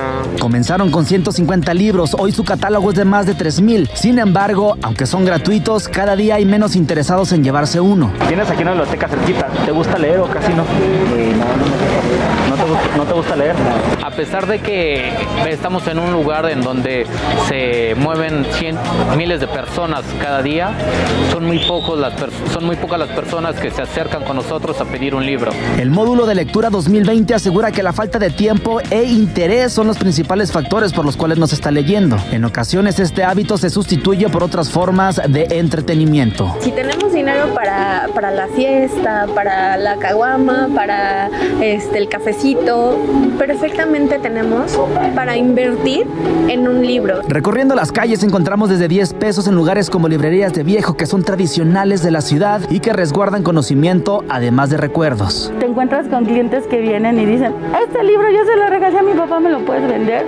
Y dices, ¿cómo llegó aquí? Pues justamente recorrió muchos lugares. Actualmente lo más buscado son novelas y sagas. Recorrer estos lugares también es sinónimo de encontrar clásicos desde 100 años de soledad hasta Harry Potter. Dice la frase que la lectura es a la mente lo que el ejercicio al cuerpo. Agilizamos la memoria, ampliamos nuestro conocimiento y sobre todo viajamos hacia lugares desconocidos desde un pequeño rincón.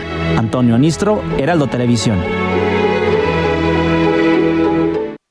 Pues así las cosas, ya ves, siempre es un buen momento. Esta pandemia también y este confinamiento nos ha ayudado también a, a retomar, ¿no? Estas cosas. Esta, a veces el tiempo no nos lo permite, pero ahora estar en casa, por supuesto que nos da esta posibilidad. Pues leer nos da la oportunidad de experimentar otras vivencias que otras personas, otros autores han vivido o que bien, aunque sea ficción, siempre nos da otra dimensión Se ponen a de escribir, las por cosas. ejemplo, que les da tiempo ya también para empezar a crear nuevas, nuevas historias. Ya les contaremos qué está haciendo. Sofi, y vamos a leer mensajitos de la audiencia que nos escribe al WhatsApp del informativo y dice, hola, buenos días, felicidades al grupo y a ustedes por estos dos primeros añotes en radio.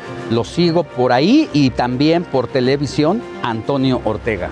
Buenos días, Sofi y Alex. Muchas felicidades por estos dos años. Les envío un abrazo. Soy Pati de. Pati, gracias siempre por Hola Sofi y Alex, llevo más de 35 años de camionero y nunca se había visto tanta inseguridad. Antes se veía una patrulla y me sentía protegido. Ahora te da miedo bajando la esperanza hacia Córdoba, asaltan mucho. Así es, ya lo decíamos también en la carretera de Querétaro, por favor ya hagan algo. Mire, le vamos a recordar nuestro WhatsApp para que se ponga en contacto con nosotros, 55 91 63 51 19. Mándenos un mensaje. Vamos a una pausa y volvemos con mucha más información. Informativo El Heraldo fin de semana con Alejandro Sánchez. ¿Por qué usan filtros? La verdadera belleza se encuentra en el interior. Pues tú, encuéntrala en Soriana, con toda la ropa interior y pijamas para dama que pongo al 2x1. Sí, ropa interior y pijamas para dama al 2x1. En tienda o en línea, tú pides y Julio Regalado manda. Solo en Soriana. A julio 1. Aplican restricciones.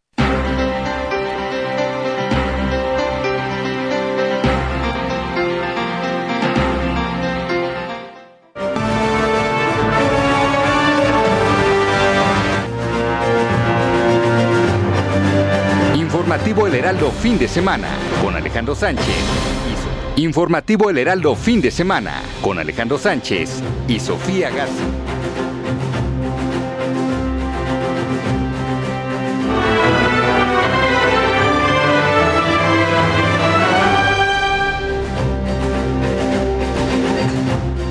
Ya estamos de vuelta. Recuerde que nos está sintonizando por el Heraldo Radio y el Heraldo Televisión en una transmisión simultánea. Ahora es momento de las recomendaciones de cine o bien, si no quiere salir de casa, ¿qué nos están ofreciendo las plataformas digitales? ¿Qué hay de nuevo, mi querido Eduardo Marín? Muy buenos días. Muy buenos días, Alex. Encantado de estar contigo. Buenos días, Sofía. Es un gran gusto, como siempre. Pues efectivamente, Alex, vamos a recomendar una serie en streaming, en Netflix, porque ahora hay que combinar las idas al cine con las plataformas de streaming que siempre ofrecen un menú muy atractivo. Se trata ahora de la serie francesa Netflix, que es muy llamativa, muy atrayente, sin duda es muy amena. Eh, Lupin, se escribe Lupin, que es eh, esta serie inspirada en las novelas del famoso ladrón Arsène Lupin de Michel Leblanc, que ya allí tienen más de un siglo. Ahora recién Netflix estrenó la segunda temporada, que al igual que la primera tiene cinco episodios. Eh, la historia pues se ubica en la época actual sobre un fino ladrón muy astuto, experto en tecnología, que es un gran fan precisamente del personaje de Arsène Lupin y lo imita. El relato es muy ingenioso, está hábilmente trazado, tiene un ritmo muy dinámico, entremezcla escenas, personajes, tiempos, en fin, es una narrativa sagaz que es muy propia del lenguaje cinematográfico, como ocurre ahora en muchísimas series de televisión. Hay partes, por ejemplo, específicamente en la quinto y último episodio, que nos remite al genial Alfred Hitchcock y específicamente en su gran película En manos del destino que sucede, va a suceder un asesinato en una sala de conciertos. Es una narrativa muy ágil, muy creativa, sin duda muy meritoria. Y miren, la trama, bueno, las situaciones que nos plantean no son muy realistas. Uno dice, pero ¿cómo es posible que esté pasando esto, haya sucedido aquello? Y es que no hay que tomarse muy en serio la serie. El personaje está construido con un sentido de leyenda. Y como decía el gran director de los westerns norteamericanos, John Ford, entre la leyenda y la realidad, me quedo con la leyenda. Y así hay que tomar a esta eh, serie de Lupin y resulta emotiva, resulta muy amena. No hay que confundir, yo siempre lo comento, el realismo con la verosimilitud, que es la capacidad de convencernos. Es decir, es diferente a que sea una historia que sea realista a una que sea verosímil, que se crea uno lo que está viendo en pantalla. Y así, pues esta serie de Lupin es un eh, retrato con hechos poco realistas, pero muy amenos, muy convincentes. Lo importante es la visión social que tiene y con una gran actuación del francés Omar Sy, a quien vimos en La entrañable Amigos, luego en Monsieur Chocolat, es un actor talentoso y muy popular así, que échense un clavado en ver la serie Lupin. Si no han visto la primera, pueden ver la segunda sin ningún problema, pero lo ideal es que vean las dos temporadas, cada una de cinco episodios en Netflix. Así es, Eduardo Marín. Tocas un punto relevante entre un poco lo que es la ficción con un guion verosímil. En lo personal, no me gustan tanto las historias ficcionadas. La empecé a ver, la verdad es que mm, quizá le merece que le dé otra oportunidad.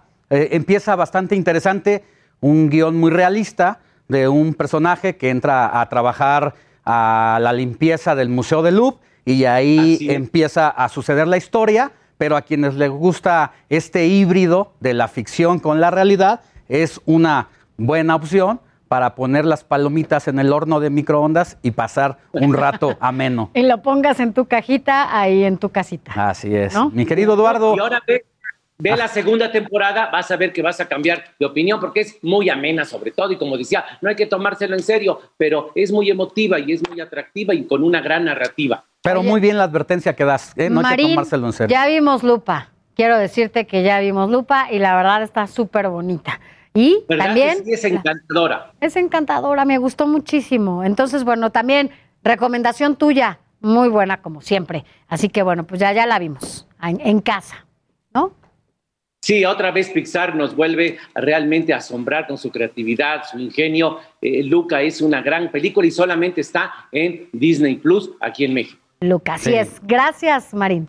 Eduardo. Hasta luego, muy buenos días. Buenos días, Eduardo Marín. Cambiemos de tema. Invertir en bienes raíces es una buena solución para generar ganancias a lo largo del tiempo. Cuando se compra un inmueble, se genera plusvalía a lo largo del tiempo. ¿Y quién mejor que para explicar el ABC y los secretos del mundo inmobiliario que Luis Ramírez? Mi querido Luis, muy buenos días, ¿cómo te va?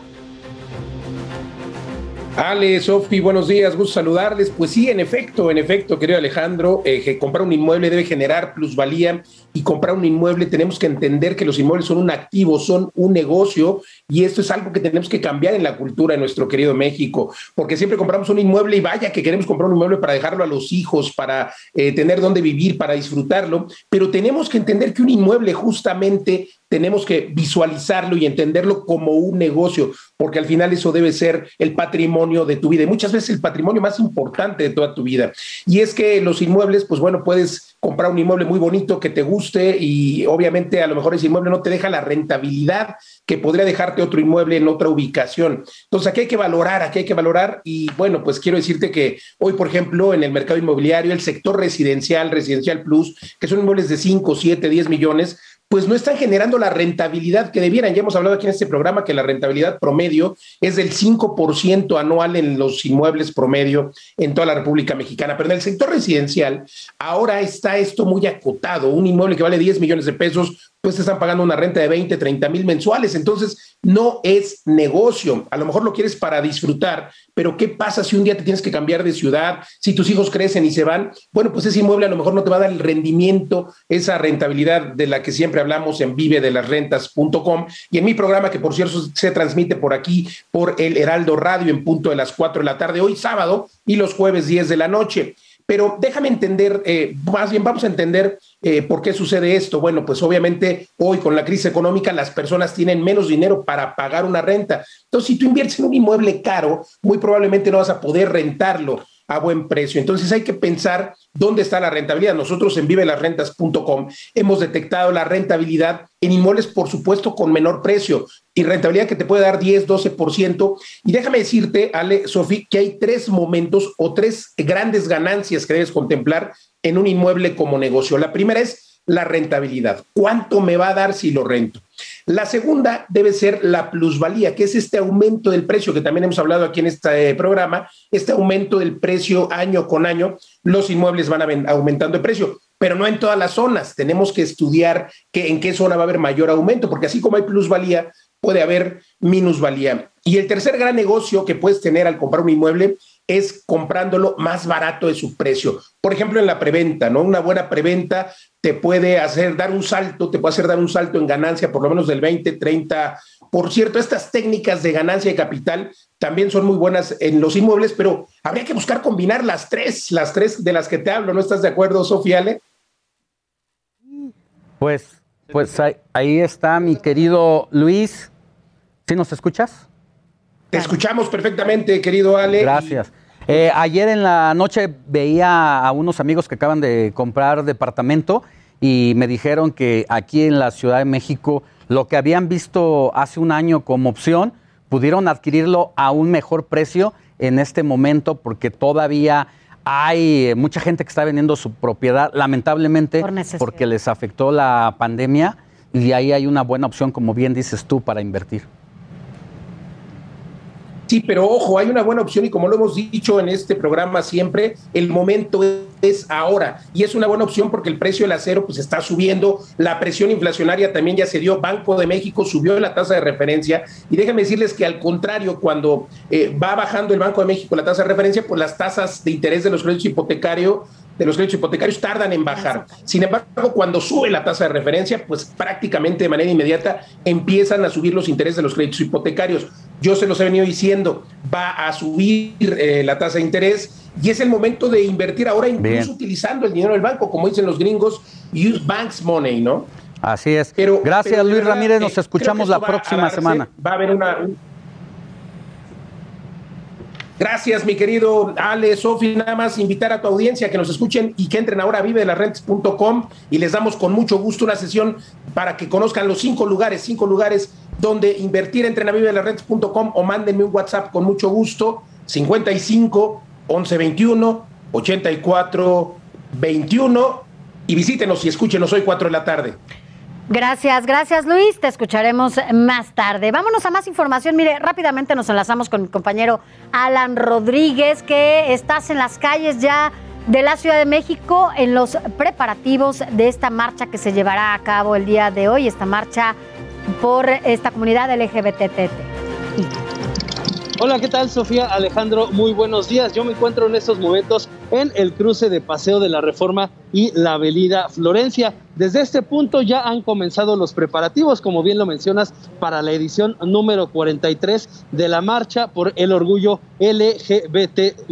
Eh, quiero comentarles que desde este punto personal de protección civil, elementos de la Secretaría de Seguridad Ciudadana y también personal de los derechos humanos estarán dando seguimiento a todas las acciones y todas las incidencias que ocurran a lo largo de esta marcha que partirá desde este punto a las 12 del día, el Ángel de la Independencia, hacia el Zócalo Capitalino, en donde en estos momentos ya ha comenzado la instalación de un templete. Cabe destacar que, eh, pues a pesar de que faltan algunas horas para realizar este evento, pues ha tenido muy poca convocatoria. Hasta el momento hemos podido observar el arribo eh, de personas que han ingresado a este punto. Sin embargo, se trata de personas quienes de manera individual se están congregando en espera del inicio de esta congregación y de esta celebración. Quienes ya están muy al pendiente para el inicio de esta marcha son también los vendedores ambulantes, quienes con eh, elementos con la bandera multicolor, pues ya están preparándose para la venta del día de hoy.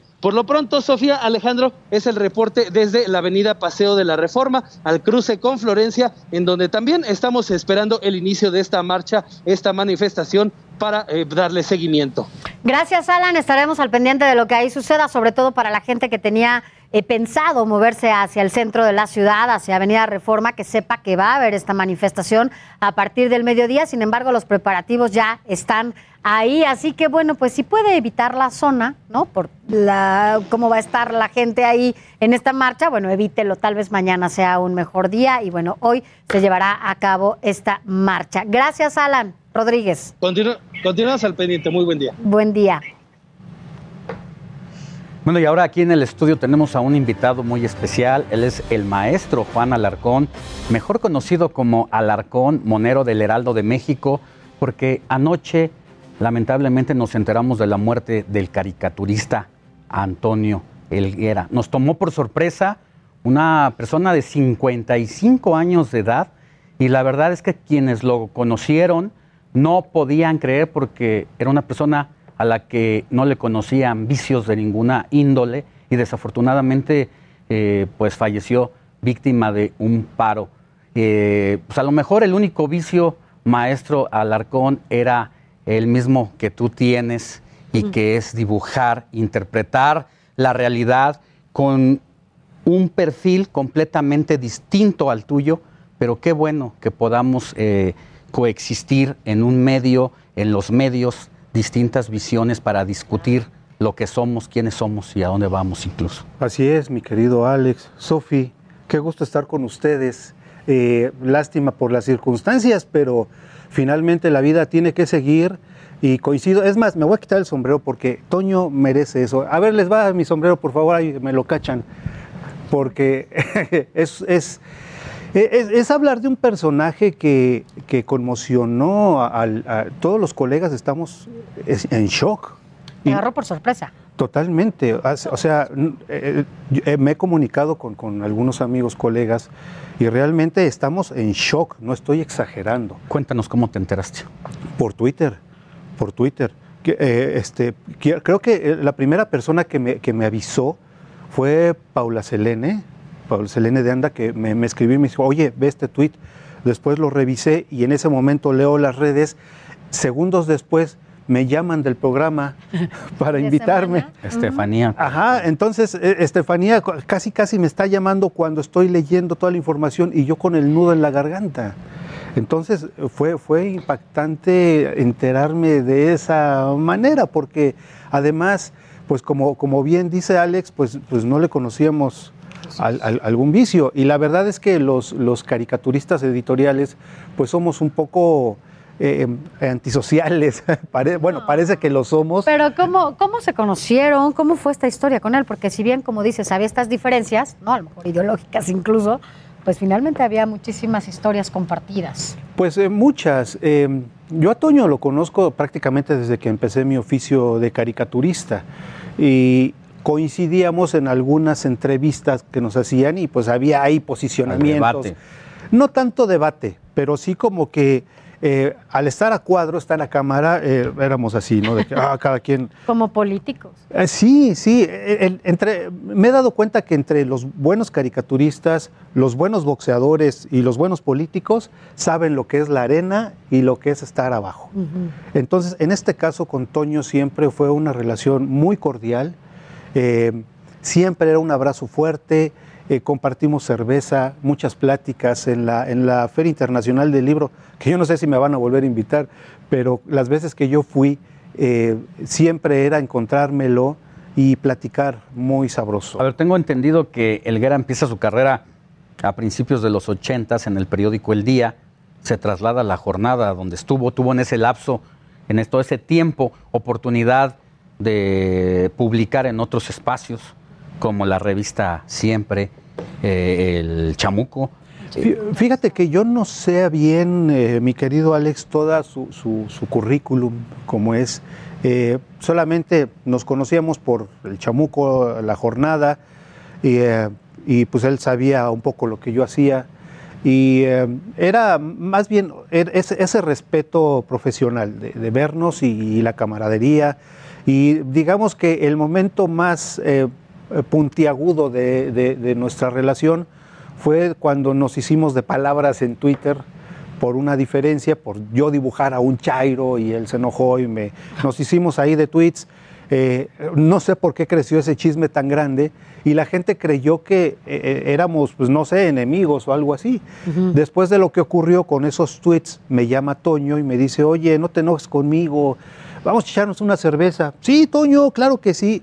Y esa noche nos fuimos a echar unas cervezas, platicamos mucho. Él me decía que no creía que López Obrador fuera a ganar, que no lo iban a dejar. Yo le dije, yo creo que sí iba a ganar. Y, pues, pues Toño eh, y yo nos deseamos buena suerte, porque sabíamos que una vez después de las elecciones iban a cambiar muchas cosas, ¿no?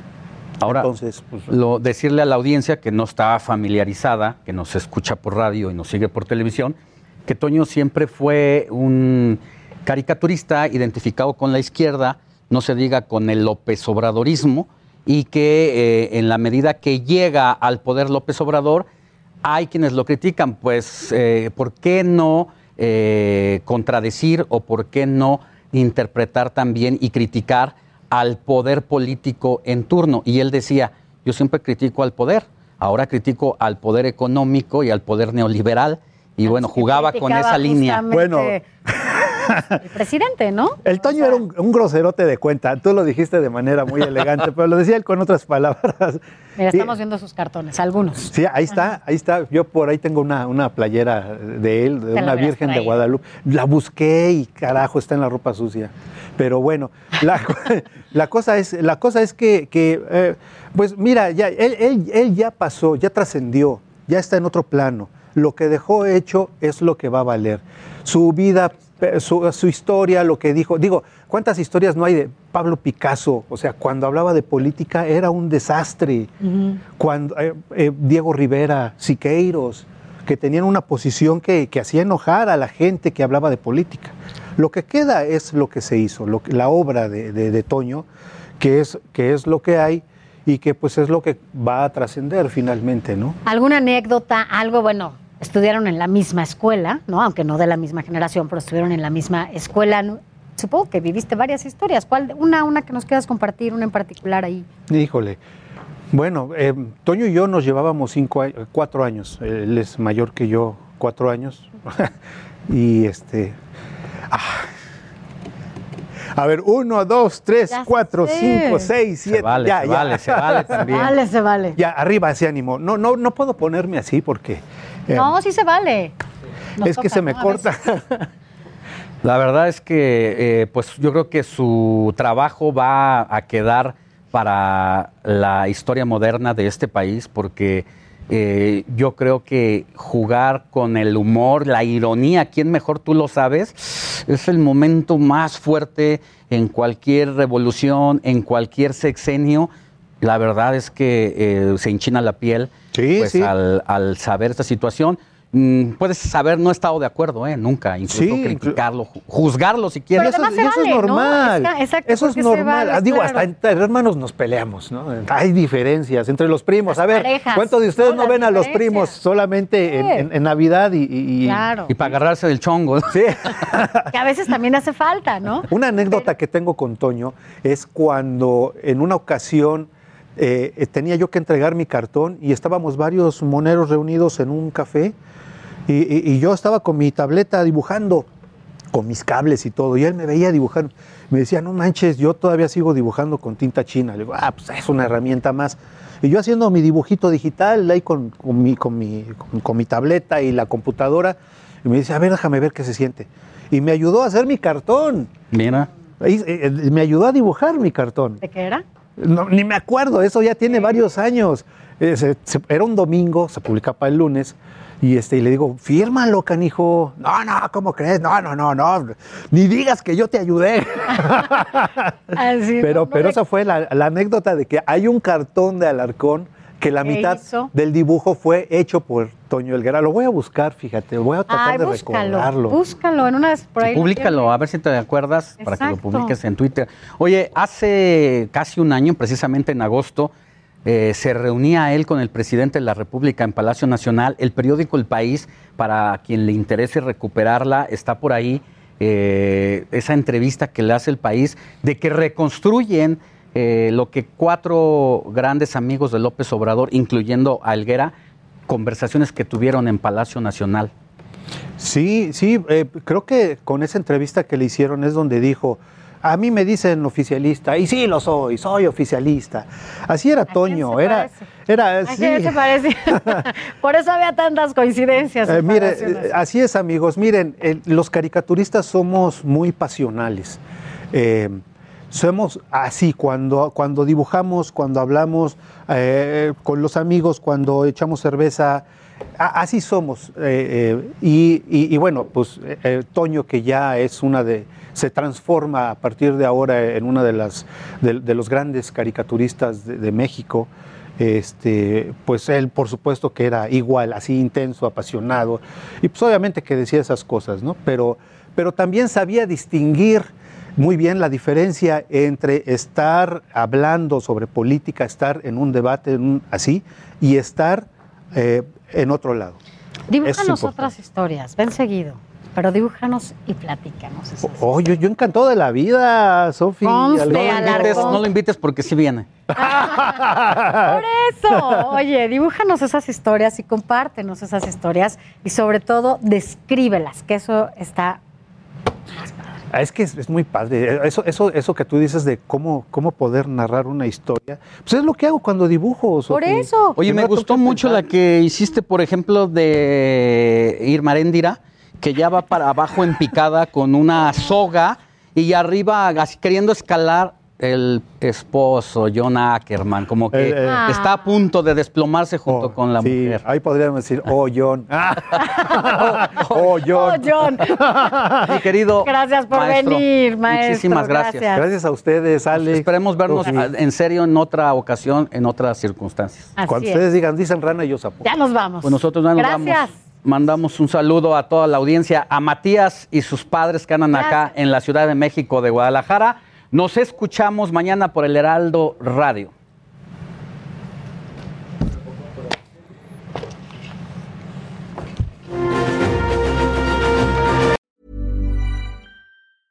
Even when we're on a budget, we still deserve nice things. Quince is a place to scoop up stunning high-end goods for 50 to 80% less than similar brands. They have buttery soft cashmere sweaters starting at $50, luxurious Italian leather bags, and so much more. Plus, Quince only works with factories that use safe, ethical, and responsible manufacturing. Get the high-end goods you'll love without the high price tag with Quince. Go to quince.com/style for free shipping and 365-day returns.